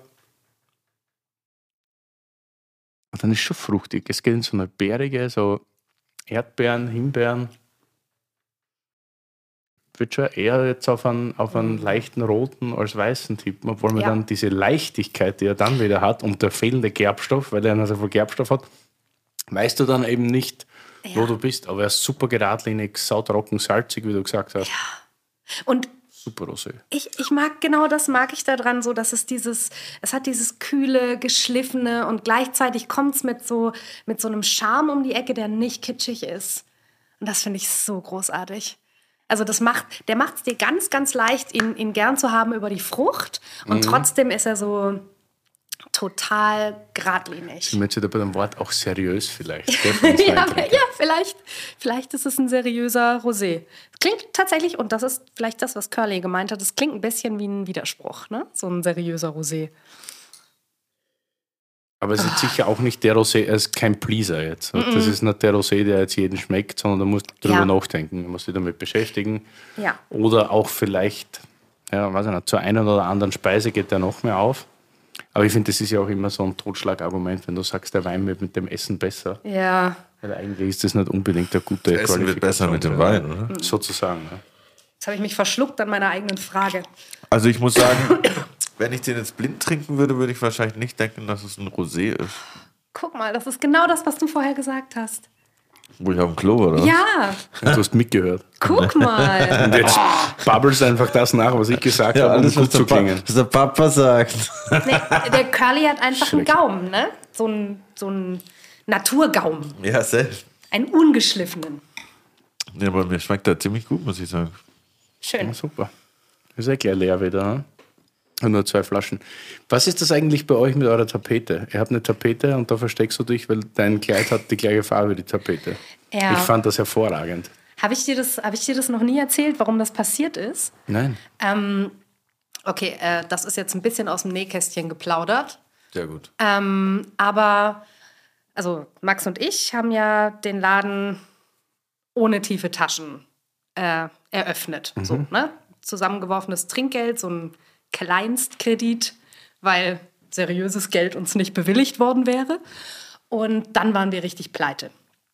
Ähm, also wir haben, es war einfach so. Anfang eines haben, jeden Gastronomen. Ja, genau. Wir haben mit, mit einer Pleite. wir haben, wir haben mit, mit, mit Freunden quasi den Laden gestrichen. Das hat man ihm auch angesehen. Ähm, und äh, ja, alles, was wir hatten, haben wir reingesteckt, aber es war nicht viel. Und ähm, wir hatten keine Kohle mehr für eine Wohnung. Krass. Ähm, deswegen haben wir eineinhalb Jahre im Büro gehaust. Krass. Und ähm, es war eine tolle Zeit, war anstrengend, aber war eine großartige Zeit. Ähm, und also uns hat auch einfach keiner eine vermietet, muss man dazu sagen. Krass, ne? So zwei junge Gastronomen, die äh, ihre gesamte Kohle ins selbe Projekt stecken, Selbstständigkeit. Dann eben bei mir auch noch, dass ich ungelernt bin, ne? also Dilettantin. Ähm, genau, deswegen eineinhalb Jahre im Büro mit Max Tochter wohlgemerkt. also das, das war schon krass. herausfordernd. Und was dann passiert ist, war einfach Folgendes. Also wir hatten keine Trennung mehr zwischen privat und professionell, denn der Ort, an dem wir gelebt haben, war unser Beschäftigungsfeld. Und zu dem Zeitpunkt hat Max noch Kochjacken getragen. Das macht er schon sehr lange nicht mehr, aber damals hat er es noch gemacht. Und das bedeutet, Max hatte abends folgende Möglichkeit. Der hat äh, die Hände an äh, den Kragen gelegt, die Jacke geöffnet und war dann Privatmann. Der hat einfach diesen Moment gehabt, wo der seine Uniform ausgezogen hat. Er war noch am selben Ort, aber er hatte dieses, diese symbolische Möglichkeit, sich zu Das ist ja verwandeln. oft auch so die Rüstung. So ja, ganz genau. Und, ja. Und ich hatte das nicht. Denn ich bin einfach in meinen privaten Klamotten arbeiten gegangen. ja. Und ähm, die hatte ich ja abends noch an. Und dann habe ich irgendwann zu ihm gesagt, hey, ich, darum beneide ich dich. So, ich kriege meinen Kopf nicht aus. Und ich sollte auch eine Uniform haben. Dann hat er gemeint, naja, dann mach doch. Und dann habe ich gesagt, ja, aber die, die Kellneruniformen, die sehen alle scheiße aus. So, dann man hat irgendwie so ein Gefühl von Dienstbotin, Zimmermädchen, so irgendwie. Oder, Ja. oder die Tresenkraft mit der Schürze. Und dann hat er mich gefragt, was würde dir denn gefallen? Dann habe ich gemeint, ich will was geschneidert haben und ich will, dass unser Muster da drauf ist. So, und dann haben wir das gemacht. Und im Grunde genommen ist das was, das aus der Not geboren ist und richtig gut funktioniert hat. Ich mag, wenn das so läuft. Also, dass es so, dass es so eine Idee ist, die du fast haben musst, weil es dir Ja. den Arsch rettet. Und alle denken, es ist so ein raffinierter Kunstgriff. Und du hast dir das so, weil das so, weil du jemand bist, der so Konzepte entwickelt, richtig gut überlegt. Ne? Aber genau das war's. Und das war richtig gut. Ja, das ist immer geil, wenn sowas aus der Not geboren äh, am Ende dann so richtig shiny rüberkommt. Und man Ja. denkt, ja, ja, ich kenne das auch im Studio, wenn irgendwie ein Kabel nicht funktioniert und man deshalb irgendwelche komischen Wege gehen muss, wo jeder so denkt, das ist irgendwie krass. Ja, und wenn ich das zur so, ja, Digga, wenn du Signatur wüsstest, warum, dann ich es nicht mehr so krass. Nee, aber eigentlich, eigentlich ist es sogar noch krasser. Ja. Ne? Dass du dir zu helfen wusstest. Ja, so. ja, also ich will das jetzt gar nicht nach oben reden, aber solche Geschichten, halt, äh, solche Geschichten haben immer so eine eigene Schönheit. So. Aber du erst so wenn sie ein bisschen her sind, das ist das Ding. Und auch nur, wenn es klappt. ja, ja, genau. Nee, klar, aber wenn du so ein, so ein Bedroom-Album produzierst Ja, ja. und das crackt dann irgendwie so die Top Ten Genau, ja. und, und du kickst quasi alle Leute, die dick Kohle reingebuttert haben in irgendwelche äh, Edelstahlmusik, du kickst die to the curb, das ist halt, das sind Heldengeschichten so ein bisschen. Ne? Und, und dann ist es halt was, was Schönes. Ja, Bist du genau. heute nach der Situation happy als jetzt Arbeitgeberin mit den Löhnen, die du dir überweist monatlich? Ähm, ja, aber ähm, Nettes Aber, ja, aber. Frage, Digga, wow. Nee, das ist. Willi hat voll recht. Wir müssen in der Gastronomie viel mehr und viel flächendeckender über Löhne reden. Auch über dieses ganze Trinkgeldthema, ne? dass man so im Kopf dazu addiert, ob man das darf und so. Also du Ähm, musst im gleichen Zug auch, darauf will ich eigentlich hina- äh, hinaus, über Preise reden. Das absolut, ganz genau, weil am Ende des Tages die Löhne natürlich weitergegeben werden an die Gäste, respektive Kunden, die wir Gäste nennen. Ähm, und dass da in Deutschland noch nicht das Preisbewusstsein da ist, das da sein muss. Nicht mal ansatzweise. Nicht mal ansatzweise ist vollkommen klar. Wir haben, ähm, als wir ähm, angefangen haben, also Max ist ein ziemlicher Produktfetischist. Ähm, und der ist ständig am Telefon mit Lieferanten und Händlern und der pflegt diese Händlerbeziehungen auch und manchmal überwirft er sich aber auch mit Leuten, weil die Ware wiederholt schicken, die er nicht verkaufen möchte. Und wenn er da dann nicht ernst genommen wird, und das ist vielleicht auch so ein, äh, der Typ ist auf der Brotsuppe dahergeschwommen Ding, mit dem können wir es machen, ne, da wird er halt sauer. Ähm, und äh, der hat dann, am, also hat am Anfang auch einfach viel nachgefragt, warum kriegen wir die Sachen nicht, die ich will. Und dann hieß es, die kommen nicht nach Deutschland. So.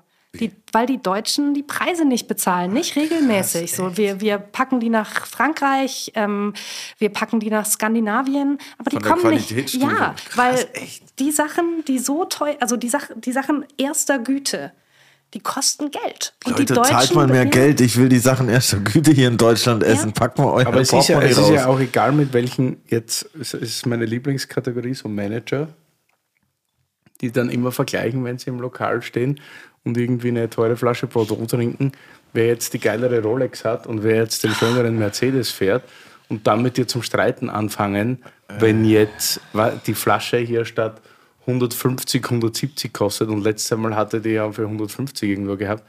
Und denke ich mir immer so, Freunde, so belastend. Denkt Alter, ihr mal wow. irgendwann nach, ja, und dann wollen sie aber den und den Service und natürlich nur Zalto-Gläser und natürlich nur Boah. das und das. Ja. Das und das Essen. muss man mal wirklich in das, das deutsches Kopf, des deutschen ja, Kopf bringen.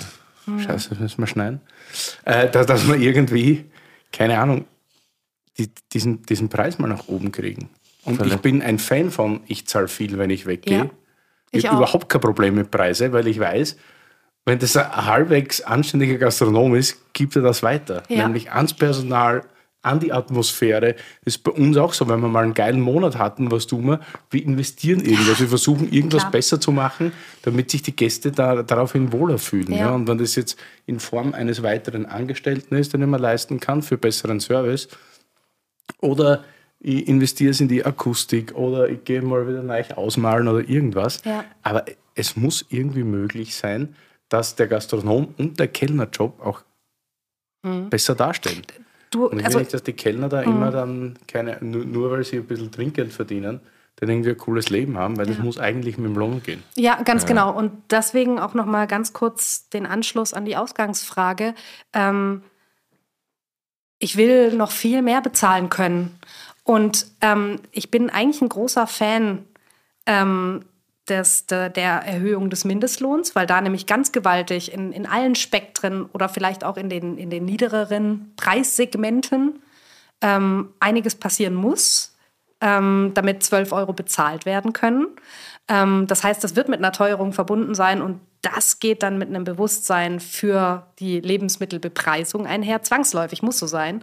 Ähm, und äh, auch die Tatsache, dass, so, dass wir ein unglaubliches, also eklatantes Nachwuchsproblem haben, ist für die Gastronomie richtig, richtig furchtbar und gleichzeitig eine absolute Chance. Denn das wird den, den hinterletzten Sparfuchs ähm, und, und auch die ewig Gestrigen, die glauben, äh, es ist ein Privileg für mich zu arbeiten ähm, und jetzt mach mal hier irgendwie deine 16 Stunden sechsmal die Woche. Ähm, ich schreibe, es gibt es in der gehobenen Gastronomie immer noch, ne? So ähm, dass da mit, auch mit so einer militärischen ähm, mit, mit, mit, so einer, mit so einem Herrschaftsduktus gearbeitet wird und die, nur die Harten kommen in den Garten und so. Ne? Ja. Ne? Und ähm, das wird dadurch verschwinden müssen. Denn die Leute kriegen keine keine Leute mehr, mit denen sie sowas machen können. Und ich glaube, es ist bitter und wir spüren das alle. Ne? Händeringend Service suchen, mhm. gute Leute finden wollen, niemand rückt nach. Aber darin liegt eine Chance. Denn das wird nur funktionieren über die Schaffung guter Arbeitsplätze und die Zahlung fairer Löhne. Ja, und das ist schade, dass die Gastronomie das auf dem Weg lernen muss, über Verknappung von Arbeitskraft. Aber es ist höchste Zeit, dass es passiert.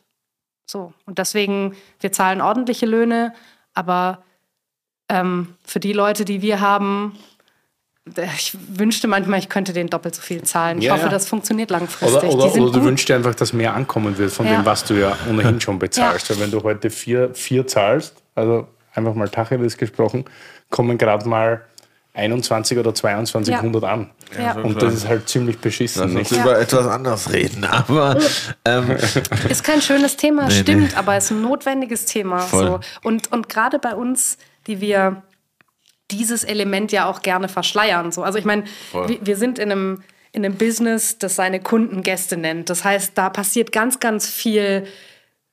Also wir, wir mh, kreieren eine Atmosphäre und wir verschleiern da auch was, nämlich die Transaktion. So, komm Ja. rein, fühl dich bei mir wie zu Hause, wir Ja. duzen uns schnell, du bist ein Freund Ich von mir. dir die Rechnung in Zum diesem Lederetui. Genau, dieser verschämte Moment, in Ja, dem ja. sich so zurückverwandelt, kurz, Den auch, über den auch keiner reden will. Ne? Es wird dann so, das Tischgespräch wird geführt und dir wird das Lederetui zurückgegeben. Ja, ja, sehr. dann steht da vielleicht eine Trinkgeldsumme und du hältst jemandem das Karten. das ist so geil, wie die Ja. Leute dann immer so bezahlt haben. Ja, ich stecke meine das Karte ist ja auch mega schlimm. Ich glaube, es gibt ja keine Branche, die so unausgeglichen ist wie die Gastronomie. Weil du hast die ganze Zeit in der gehobenen Gastronomie, also wo du dich befindest oder teilweise auch ich mich, du hast ja eigentlich nur sehr, sehr wohlhabendes Publikum. Und der Kellner muss sich in dem Fall ja darauf einstellen. Das heißt, er will ja dann auch irgendwie mit denen mitkommen oder was. Aber dass der vielleicht ein Fünftel von dem verdient, den er jetzt gerade bedient und einen schönen Abend bereitet, das musst, das musst du dir auch mal. Das ist nicht so einfach, dass du immer, dass du von Haus aus immer weißt, hey, du verdienst nicht nur ein bisschen weniger, sondern Ja. einfach nur ein Fünftel davon oder so. Ja. Aber lass uns doch mal kurz schwierig. über, über Trinkgeld reden. Das fand ich interessant. Wie, wie, gib, lass uns mal einen Trinkgeld-Crashkurs geben an die Menschen. Was, was ist denn? Ich will mich, muss ich mich scheiße fühlen, wenn ich 10% gebe? Oder ist, Nee, 10 ist super. Nee, 10 ist toll. echt? Ja. Also, wenn du. nee, das ist so. Also, doch, auf jeden Aber ich Fall. finde immer, 10 das ist toll. immer so, eine, so halb mystisch, so halb weiß man es, so halb weiß man es nicht. In Amerika ist es so, da ist es so, hier ist es so. Aber wie, was ist denn in Deutschland so, dass man aus dem Restaurant gehen kann, so, okay, ich muss mich jetzt, ich muss kein schlechtes Gewissen haben, weil ich nur Ja, 10 ist super. 10% gegeben habe. Ist das okay, ja? Es ist aber, es ist tatsächlich ein gemeines Thema, weil auf der einen Seite ist es eine freiwillige Leistung, so wird es ja auch steuerrechtlich behandelt. Ne? Das darfst du nicht besteuern, weil das im Auge des Betrachters oder im Ermessen des Gastes liegt. Auf der anderen Seite ist schon eine gewisse Erwartungshaltung da. Genau, und die ist ja. traditionell und teilweise aber auch einfach, weil du es brauchst. So. Du brauchst Genau. es ein Stück weit als, als Servicekraft. Ähm, und äh, ja, deswegen ist es ist ein schwieriges Thema und es ist auch schwer zu beziffern. Ich merke das immer daran, dass, also die Leute, die diese Fragen stellen, sind ja häufig auch Touristen. Ne? Die, die wollen sich nicht daneben benehmen. Ne? Ähm, gleichzeitig haben sie ihre eigenen Gepflogenheiten, äh, ihren eigenen Kulturkreis, ihre eigene Trinkgeldsymbolik. Ähm, die färbt das natürlich ein, aber dann kommt eben diese direkte Frage. Und ich finde die Beantwortung so schwer. Also die stellen das, die Frage dann mit der Rechnung und ich denke dann immer so, oh Gott, ähm, Double it. ja, aber das ist so, weißt du, ich habe in dem Moment, in dem die Rechnung überreicht wird, ein egoistisches Motiv. Und ich möchte denen super gerne eine Information vermitteln. Gleichzeitig will ich denen aber nicht sagen, her mit deiner Kohle. So. Das heißt, im Grunde genommen möchte ich eigentlich am liebsten, dass die die Rechnung nach Ermessen bezahlen und dann möchte ich ihnen am liebsten auf den Weg geben, hier macht man das übrigens so und so, aber ist cool jetzt so. Ne? Ähm, Du hast einfach aufgerundet und ich gebe dir jetzt diese Information, damit du es im nächsten Restaurant anders machst, weil ich will dir mit der Beantwortung dieser Frage halt nicht deine Kohle aus der Tasche locken, denn es ist eine freiwillige Sache. So.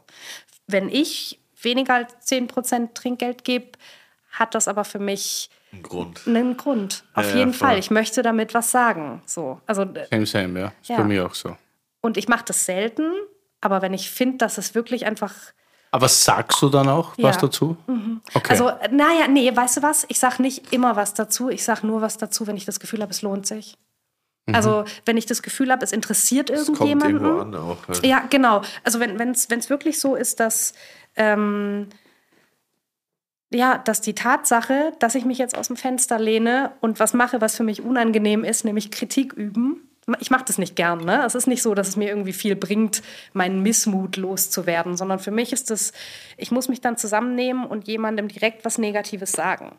So, das ist für mich schwer. Ich muss mich da, ich muss ja meinen Mut zusammennehmen und es machen. Und das mache ich nur, wenn ich das Gefühl habe, es interessiert jemanden und es lohnt sich. Und da ist Potenzial da. Wenn ich jetzt in irgendeinem Laden bin und äh, den ich nicht kenne und ich esse da irgendwie ein schlechtes Sandwich und ich habe da jemanden, der eigentlich super gerne entdeckt werden möchte, weil der ein verhinderter Schauspieler ist und äh, halt irgendwie kurz mal im Service, leider, ja, ja. Mhm. und der sich indifferent mir gegenüber verhält, dann muss ich dem nicht sagen, hey, ich hätte mir super gerne Einfühlungsvermögen. Also das wäre toll gewesen, wenn du mich gesehen hättest und wenn dann, also ja, das bringt nicht immer was. Und dann sage ich es auch nicht. Ich mache das meistens nur, wenn ich zu lange warten muss auf irgendwas. So ah, du isst gern schnell oder was? Nee, aber es gibt ja sowas so, zum Beispiel, wo ich in Nizza war letztes Jahr, da sind wir am Tag, wo wir gegangen sind, mittags noch in so einen, in so einen Laden gegangen und es hat sich dann rausgestellt, es war so der Grill Royal von Nizza gefühlt. Mhm. irgendwie. Und dann äh, haben wir uns halt hingesetzt, haben irgendwie weil uns die Besitzerin irgendwie nice, stylisch fand, haben wir irgendwie so den letzten Tisch bekommen und alle mussten irgendwie warten und es war schon so voll unangenehm, aber die Kellner fanden das irgendwie wack, dass wir jetzt da saßen, weil wir offensichtlich nur einen kurzen Snack wollten und nicht den 600 Euro Tisch waren. Und das haben die dann äh, schon äh, raushängen lassen, sag ich mal. Und dann dachte ich mir so, okay, ja, dann wenn der Kellner das jetzt kriegt, dann gebe ich ihm jetzt nicht, das ist 20 Prozent halt gefühlt so. Das, aber halt einfach aus so einer aus so einer Ego-Situation heraus, weil man sich halt dann irgendwie komisch behandelt fühlt. Aber das ist auch echt selten, muss ich sagen, dass ich so, dass ich auf so einen Trip komme, dass ich sage, ich gebe wenig Trinker. Das ist schon echt selten, muss ich sagen. Was mach, wie machst du es, Willi? Was mache ich? Na, du hast mich gerade gefragt, ob ich was dazu sage und so, wie das ja, mit dem Trinkgeld äh, ja, ist. Ja, sehr ähnlich eigentlich. Also ich bin schon eher der, der man sagt, wenn es ihm stört, weil ich will ja eigentlich einen schönen Abend und ich mache. Es unglaublich schlauer Move ist, ein Bekannter von mir, dem es finanziell sehr, sehr gut geht, der hat mir den ultimativen Schmäh mal beigebracht und es ist so einfach, aber keiner wäre dazugekommen. Der geht in ein Lokal, checkt den Kellner, der zu ihm kommt als erstes, fragt ihn, ob er jetzt für ihn zuständig ist den ganzen Abend, gibt ihm direkt 150 Euro sagt, das ist ah. dein Trinkgeld heute, mein Junge, also schau, dass wir einen schönen Abend haben. Ja, okay. Und dann, und dann fragt er mich, und dann fragt er mich, dann fragt er mich immer, ja, warum ist von euch noch keiner auf die Idee gekommen? Wenn ich es ihm am Ende gebe, bemüht er sich ja den ganzen Abend nicht. Dann sagt er zum Schluss entweder, ich bin Arsch oder ich bin ein geiler Typ. Aber wenn ich es ihm gleich habe, weil ich weiß ja eh schon, dass ich wahrscheinlich für 500 bis 1000 konsumiere. Also das ist schon echt smart, eigentlich, ja. Weil, wie gesagt, er trinkt halt gern guten Wein. Der druckt da gleich mal einen 100 in die Hand oder 150 und dann sagt er, aber jetzt muss performen, mein Freund. Und dabei müsste ich halt gleich mal ein bisschen anders. Ich finde das sausmart. Vorkasse. Vorkasse. Vorkasse, ja. Vor, Vortrinkel. Da das läuft stimmt. jeder gleich ein bisschen schneller. Da kannst du sicher sein. Ja, wenn ich bezahlt werde, bevor ich. Das stimmt aber echt. Wenn ich bezahlt werde, bevor ich ins Studio gehe. Und das musst du dann wieder hören. Deshalb mag ich das so gern, mit Quereinsteigern zu reden drauf. oder mit anderen Menschen, weil die so einen ganz anderen Punkt oft haben, wo du dir dann denkst, Alter, das ist ja so normal und smart eigentlich, aber keiner wäre noch auf die Idee gekommen. Ich überlege mir gerade, also es ist. Fällst jetzt gerade aus allen Wolken, gell? Dachte ich auch ist, zuerst. Ja, das ist, das ist ganz, ganz toll. Ich überlege mir gerade trotz, also irgendwie will ich meine, meine Zähne da reinschlagen und das auseinanderreißen, aber alles, was mir einfällt dazu, wirkt so ein bisschen konstruiert. Weil ich habe gerade kurz gedacht, die Geste wirkt so ein bisschen ähm, es wird direkt am Anfang mit Geld gewedelt ja, und, sicher, ja. und es ist so ein bisschen die, die Aufhebung der Scharade. Aber eigentlich habe ich kein richtiges Gegenargument. Na, weil es super ist. Weil wenn du wirklich, ich bin so oft schon enttäuscht geworden an Abenden, wo es wichtig war, wo ich mir auch gedacht habe, so scheiße, hättest du wirklich vorher schon was Trinken gegeben, dann hättest du vielleicht einen schöneren Abend gehabt. Mhm weil es an Servicekräften liegt. Aber egal, wir müssen das Thema wechseln, Seite wir haben nicht mehr so viel. Ist Nein, es ja auch irgendwie weird, weil, weil dann musst du ja schon voraussetzen, dass der generell halt irgendwie nicht nice ist, sondern dann müssten ja alle anderen schlecht bedient werden, die ihm das vorher nicht geben. Meinst du, dass da so ein Generalverdacht dann ausgesprochen wird quasi? Naja, nee, aber nee. der muss dich ja dann besser behandeln wie alle anderen. Naja, besser, aber er Naja, kann doch, keine scheiß Performance mehr bringen. Ich muss er die anderen dadurch nicht vernachlässigen, glaube ich nicht. Aber das Okay, passiert Cut. ja sonst immer, sonst bedienst halt den besser, der da irgendwie sympathisch ist. Also ist ja, irgendeiner hat immer Mich. Ja, obwohl, also ich meine, sympathisch, idealerweise habe ich gesagt, Curly. hast du, hast du ja eine, also das, das finde ich auch wirklich, dass, dass du eine, einen Anspruch an dich selbst und deinen Service hast. So. Ähm, und ich sage nicht, dass man jeden gleich behandelt, das auf gar keinen Fall. Es wollen ja auch nicht alle gleich behandelt werden. Leute sind unterschiedlich, kommen mit unterschiedlichen Motiven, mit unterschiedlichen Präferenzen, wollen unterschiedlich intensiv auch Kontakt zu, zur Servicekraft haben. Ähm, also das, ja, ich habe ja, ich weiß es nicht. Im Grunde genommen liegt, glaube ich, daran, also ich habe kurz überlegt, ob es dieses Gewedel mit Geld ist und dieses, ähm, ich hau jetzt gleich hier den Schein auf den Tisch, aber so wie du es gerade auch erzählt hast, klingt es ja auch so ein bisschen wie so eine vorauseilende Wertschätzung für das, was da passiert. So, ey, ich weiß, das ist, Trinkgeld ist wichtig. Ich gebe es dir gleich. So. ähm, Entspann dich, Bruder. ja, Er gibt es ja sowieso. Ja. Ja. Und dann ist es ja smarter, wenn du gleich damit anfängst, weil du dann ja suggerierst, Alter, ich Weil du bin halt dann mehr kriegst fürs Geld, mehr oder weniger. Weil ja mehr vielleicht nicht, aber mehr, ja, weiß ich Ja, nicht. doch, wahrscheinlich schon. Ist ja wurscht. Auf jeden Fall Cut, cut, cut. ist, ja, jetzt müssen wir wirklich weiterspringen, ist Kochen für Helden dein größtes Ding, was du da aus dem Boden gestammt hast? Gemeinsam natürlich ja, mit Max. Gemeinsam mit Max. Mm, nee, also ich beantworte die Frage egoistisch. Ja? Ähm, das hat wahrscheinlich jetzt rein messbar die größte Reichweite ähm, nach sich gezogen. So. Ähm, aber mein größtes Ding für mein eigenes Ego ist das Tullus. Ähm, es war trotzdem und ist auch, das existiert ja nach wie vor noch, auch auf eine andere Art und auf kleinerer Flamme, aber ähm, das ist, äh, ist nicht Geschichte.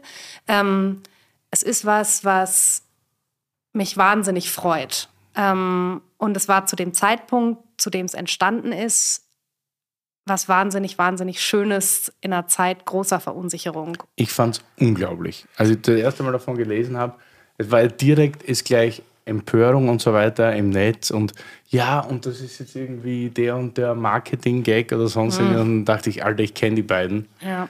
Wenn die. nee. Ja, nee, es war clevere Also so, PR, natürlich. So, nee, also. äh, Ja. So, was, und, und das meinte ich, deshalb Ja. habe ich vorher auch die Frage gestellt wegen Gegenwind oder sonst irgendwas. Ja, ja. Aus der Branche, das war ja so ein bisschen dieses, dieses Ja. Geschmäckle, was man da nebenbei hat, wie man so schön in, in, in Schwabien sagt.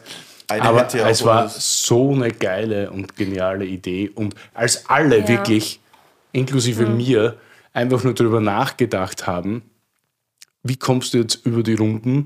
Steht Ja. da kein Ku- Konkurs bevor? Wie viele Ja. Mitarbeiter musst du kündigen? Sagt ihr einfach, für wie viele Menschen, die jetzt auf andere Menschen schauen, sollen wir kochen auf eigene geil. Kappe? Und das ist halt einfach, der Gedanke ist einfach, wow. Aber das hätte ja ohne Toulouse auch gar nicht, also das hängt ja zusammen, oder? Also ich Also- meine, du kannst ja auf beides stolz sein. irgendwie. Ich habe ich hab ein bisschen das Gefühl, ich muss jetzt was richtigstellen und zwar in beide Richtungen. Also, dass das kein PR-Gag war, ist vollkommen klar. Jeder, der Max und mich kennt, weiß, dass wir nicht dazu in der Lage sind, auf diese Art und Weise strategisch zu denken. Punkt. So, ja. Ähm, wir sind keine Idioten, aber so funktionieren wir nicht. Ähm, wir haben auch keine PR-Firma im Hintergrund, die sowas für uns plant. Alle PRler, die jemals versucht haben, mit uns zusammenzuarbeiten, haben inzwischen keinen Kontakt mehr zu uns, weil wir das nicht können. So. Wir sind darin schlecht. Das, wir können das nicht. Ist egal, funktioniert trotzdem. Ähm, allerdings hatten wir, also es war jetzt auch nicht nur diese altruistische Gebermentalität, sondern es war wirklich ganz pragmatisch, laden es zu, wir beide ja, sitzen in unserer Wohnung, runtergebremst von 180 Sachen auf null, haben uns irgendwie zum dritten Mal gestritten, weil diese Frage, die du gerade in den Raum geworfen hast, was bedeutet das jetzt? Fahren wir es gerade gegen die Wand? Alles, wofür wir gearbeitet haben, geht es jetzt, also und, und dann eben auch diese Grundverunsicherung, sterben jetzt Leute? Was ist, wenn irgendjemand diese Seuche kriegt? Das war ja am Anfang keine, es gab keine Forschung dazu. Wir wussten noch nicht, was das ist. Dann hat sich jemand bei uns angesteckt. Was ist mit unserem Personal? Geht's allen gut? So, das treibt dich in den Wahnsinn. Und was wir dann gemacht haben, ist dagegen anarbeiten. So, wir waren zwei Tage zu Hause, einen Tag zu Hause und dann war halt das Kühlhaus noch voll. Und Max hat gesagt, ich gehe jetzt kochen. So, und ich habe gesagt, für wen? Und dann hat er gesagt, egal. So, da liegt, weißt du, wie viel Zeug in diesem scheiß Kühlhaus Beschäftigung, liegt? So, also das, das ist ja, kostet Das alles. wusste ja keiner. Es war vollkommen krank. Jeder Genau. wusste. Äh, Genau, und Max war dann einfach in der Küche alleine, weil du darfst ja, wir wollten auch niemanden gefährden, so, aber der musste einfach kochen, denn ansonsten hätte der vom Balkon springen, springen müssen oder so. Und meine Aufgabe war halt dann, guck mal, wen du findest, dem wir das servieren. Lass uns damit was Nettes machen, so. Und dann habe ich rumtelefoniert und dann bin ich irgendwann, nachdem ich bei der Polizei und der Feuerwehr war und die gesagt haben, nee, ist Bestechung dürfen wir nicht. Echt? Und ich dann so, ja, dürfen die nicht annehmen. Feuerwehr auch. Ja, war so. Bruder. Also nee, also nicht ganz so, aber so ähnlich. Also das waren meine ersten zwei Anrufe und dann habe ich gedacht, ah Moment mal, hier Ärzte, Ärztinnen, Krankenhäuser. Und dann habe ich da angerufen und dann ist was Krasses passiert und das wusste ich vorher nicht und daraus ist dann eben einfach diese Verstetigung entstanden. Ich hatte dann jemanden am Telefon, darf nicht sagen, wer das ist, weil die hätten es nämlich nicht annehmen dürfen aus versicherungstechnischen Gründen. Aber ich habe mit jemandem gesprochen äh, aus einem renommierten Krankenhaus Berlins. Und diese Person hat mir gesagt, wir haben gerade tatsächlich einfach nichts zu essen, denn das Erste, was wir gemacht haben, ist die Kantinen zu schließen, denn wir wollen ja nicht, dass unsere Pflegekräfte, Ärztinnen, Ärzte sich dieses Virus vielleicht ähm, abteilungsübergreifend weitergeben. Und natürlich smart gibt es keinen Versorgungsplan für sowas, denn das ist das erste Mal passiert. Das kann man auch niemandem vorwerfen. Aber das bedeutet, die haben Doppelschichten geschoben und im Snackautomaten waren die Erdnüsse leer. haben nichts zum Fressen gehabt. Fertig. So. Und daraus ist das entstanden. Und es war auch nicht geplant als eine groß angelegte Aktion. Aber Max und ich haben halt einfach nach diesem Anruf gesehen, da fehlt was. Wir können eine Sache, nämlich kochen, also einer von uns. Ähm, lass doch mal machen. Und wenn wir das Kühlhaus voll haben, was ist denn dann eigentlich mit Rangis und Haveland und allen anderen? Die können es ja jetzt nicht mehr verkaufen. Und das war die Überlegung. Und dann haben sich, und zwar ohne, dass wir irgendwas dazu getan hätten, wir haben einen Facebook-Post gemacht mit Herr mit eurem Zeug, wir brauchen Eimer. Und dann haben sich deutschlandweit Hunderte von Gastronomen gemeldet. Und zwar genau in der Zeit, von der du gerade gesprochen hast. Alle stehen mit dem Rücken zur Wand. Wir haben niemanden aufgefordert. Das war alles freiwillig. Und wir sind in einer Branche, in der Leute, die mit dem Rücken zur Wand stehen, sowas trotzdem machen. Und das ist total geil. Mega und geil. Ist toll, dass das passiert ist. Schön, dass Max und ich die Idee in Anführungsstrichen hatten. Das war nicht das, also das ist groß geworden, aber das war eine Graswurzelbewegung. So, wir haben einen Schritt gemacht, die anderen Schritte sind die anderen gegangen. So, ne? Also das war auch nicht dieses wohlfeil durchkomponierte Ding. Das ist passiert. Ist auch langweilig. Ja, das war super. Und trotzdem haben wir immer noch keine Lobby. Ja, das ist, das ist irre, dass das so ist. Schrecklich. Let's go, Willi. Du bist ja der, Nein, ich bin du gar bist der ich bin nur wir. Präsident. Ist der Gastrolobby-Präsident. Aber ich fand das wirklich, echt nochmal sagen, also so wie ganz viele andere auch, ist beispiellos. Also wirklich. Chapeau. Danke, Willi. Naja, ja. Aber es ist eine geile Branche. Finde ich. An der Stelle. Es stimmt, wir haben ja, keine Lobby. sind alle lustige. Aber ja, und auch gute Leute. So, das war so ein, so ein Moment, wo du so ganz viele Leute hattest, die gesagt haben, wir, okay, jetzt werden wir gebraucht. Wir tun dann auch was. So. Ja, das war gut. Schon gut. Wird es einen zweiten Laden geben irgendwann mal? Ich stelle dir die Frage, weil mir stellt die auch jeder die ganze Zeit und Ja. ich sage immer nein, eh nicht, weil wir Shell und ich können uns nicht klonen. Deshalb Also ich, es kann schon sein, dass der, dass der Max mh, mal Consulting macht oder eine Speisekarte schreibt oder mal Rezepte. Ich will das nicht ausschließen. Ähm, aber ein zweites Tullus gibt es nicht, weil es tatsächlich einfach so ist, dass genau das, was du gesagt hast, ähm, das Konzept, das wir da haben, hängt sehr, sehr stark ab von den Leuten, die da sind. Und damit meine ich jetzt nicht nur Max und mich, sondern ich meine auch Felix und Anna und Matthias und Josie und Dieter und also Einzelpersonen, die sich da gut gefunden haben, die das nach außen bringen können auf die Art und Weise, die wir uns wünschen. Aber die gibt es nicht wie Sand am Meer. Und ich kann mir nicht vorstellen, dass man jetzt sagen kann, gibt es jetzt in Lichtenberg, wir briefen alle einmal aufs Konzept und dann läuft das so durch. So, also das lässt sich nicht systemgastronomisch wiederholen. Ja. Ja. Bei dir auch nicht, Nee. oder? Ja. Ich habe auch, ich habe auch keinen Bock. Mhm. Weil, also ganz pragmatisch jetzt. So. Alle sagen immer ja und höher, schneller, weiter. Nein, es muss nicht höher, schneller, weiter sein. Nein, ich will es einfach gern langfristig und gut machen. Und das kann er nicht mit zwei Läden. Es ist einer schon viel. Und man kann da natürlich lustige Sachen drumherum bauen. Und jetzt darf ich auch mit dem gelockten Freund jetzt so einen Podcast nebenbei machen. Und wenn man da Einen tollen übrigens, muss ich, also äh, es Danke. muss Ja, nur wegen irgendwie Gäste organisch irgendwo durch. Ja. Und das ist schon, macht Spaß und beschäftigt einen nebenbei, aber es ist genug zu tun. Willi, wie lange machst du das noch? bis solange ich muss. Ist das die Antwort?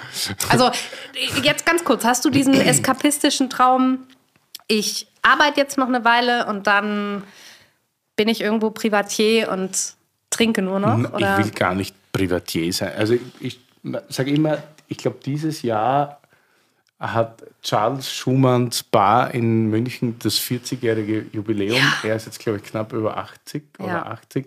Das heißt, er hat spät angefangen tatsächlich Steht mit dem noch? Laden. Ist der Das da noch? wusste ja, der ist da noch. Echt? Und er Also geht, jeden Tag zum, mehr- geht jeden Tag zum Boxtraining und ist danach jeden Tag da drin und Bruder.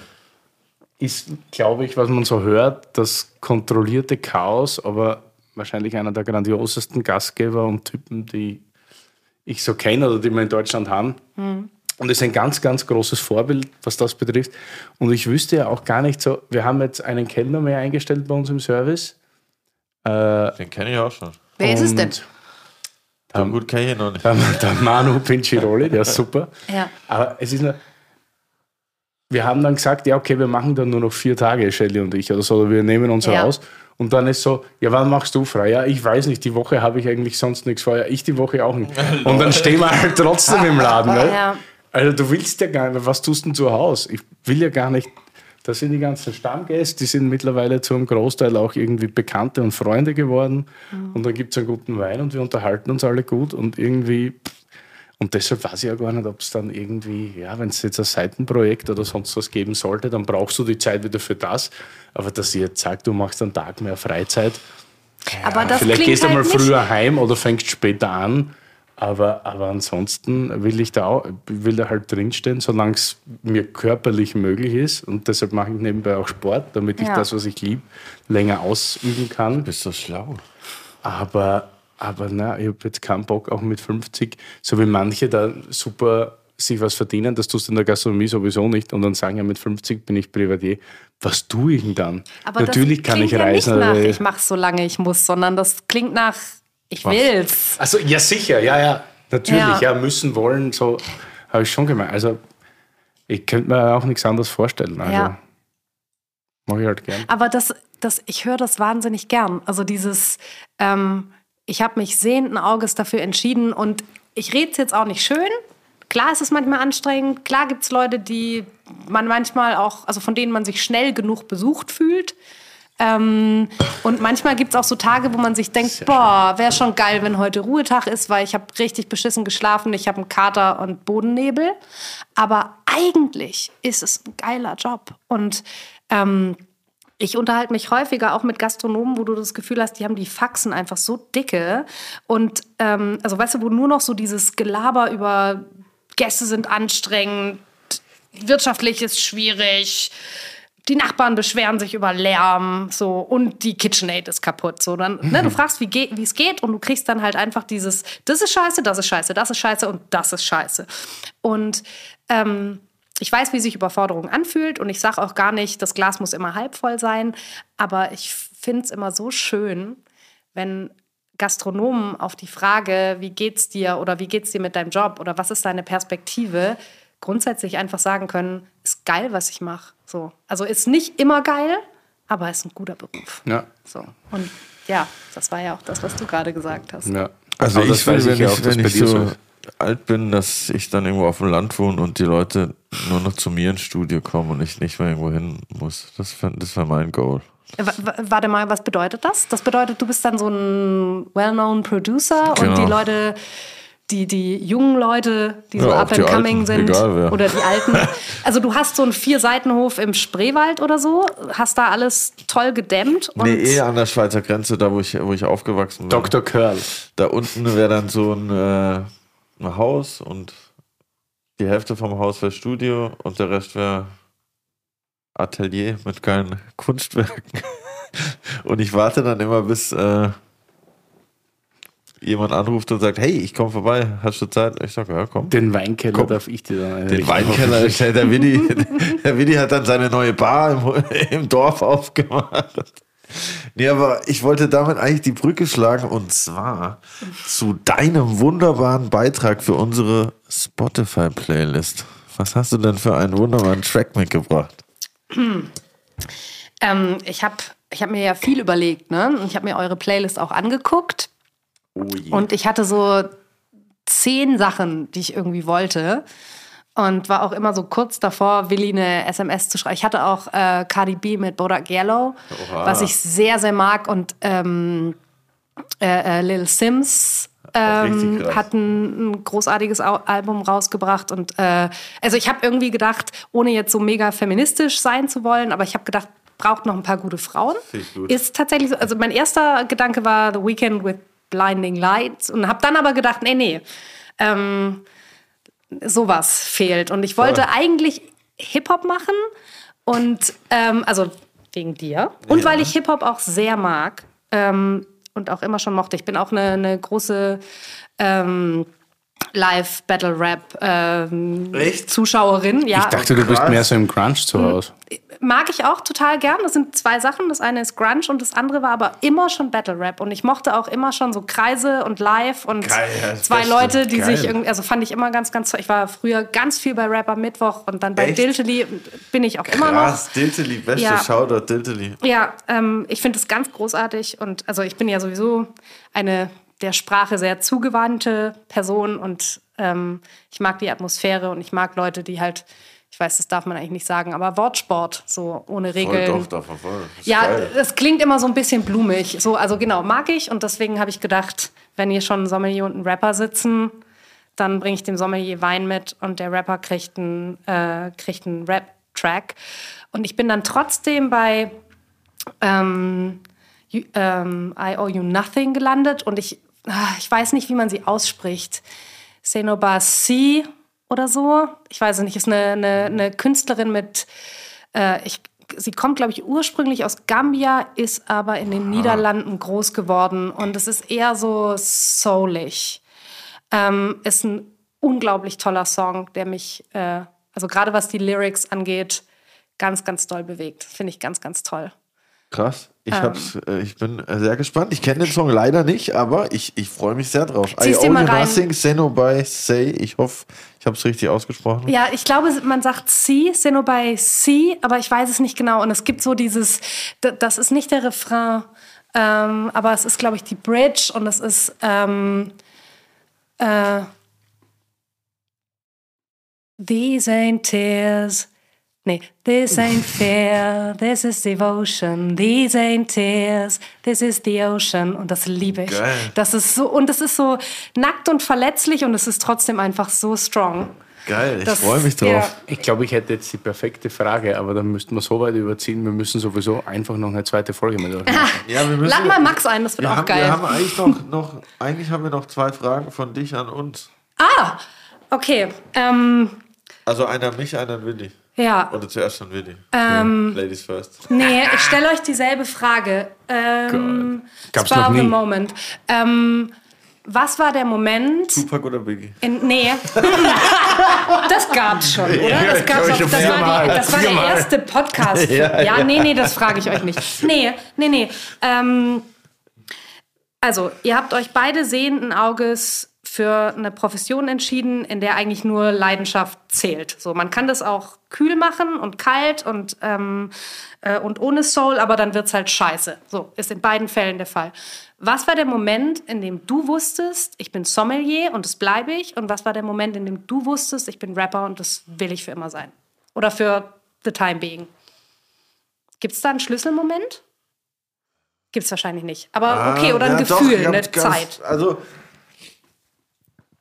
das Gefühl, wo ich wirklich gemerkt habe, ich will äh, Rap machen, beziehungsweise Musik machen, war, das kam, hatte schon mit dem Battle Rap auch zu tun, weil das damals, wo ich noch äh, der junge Curly war, war das so mit einer der ersten Momente, wo ich so dachte, krass, irgendwie habe ich gerade irgendwie so eine gewisse, oder Macht klingt komisch, aber so eine gewisse Möglichkeit, irgendwie, dass die Leute irgendwie wahrnehmen, was ich mache, wenn ich auf der Bühne mich mit jemand messe und vor allem dieses direkte, dieses direkte Feedback, was man kriegt bei so einem Battle, so, okay, ich, ich fahre jetzt die Punchlines ab und dann entweder uh, oder wow. So, und das fand ich irgendwie, habe ich davor so noch nie erlebt, sei es jetzt beim dem wenigen Sport, den ich gemacht habe oder beim Klarinette spielen.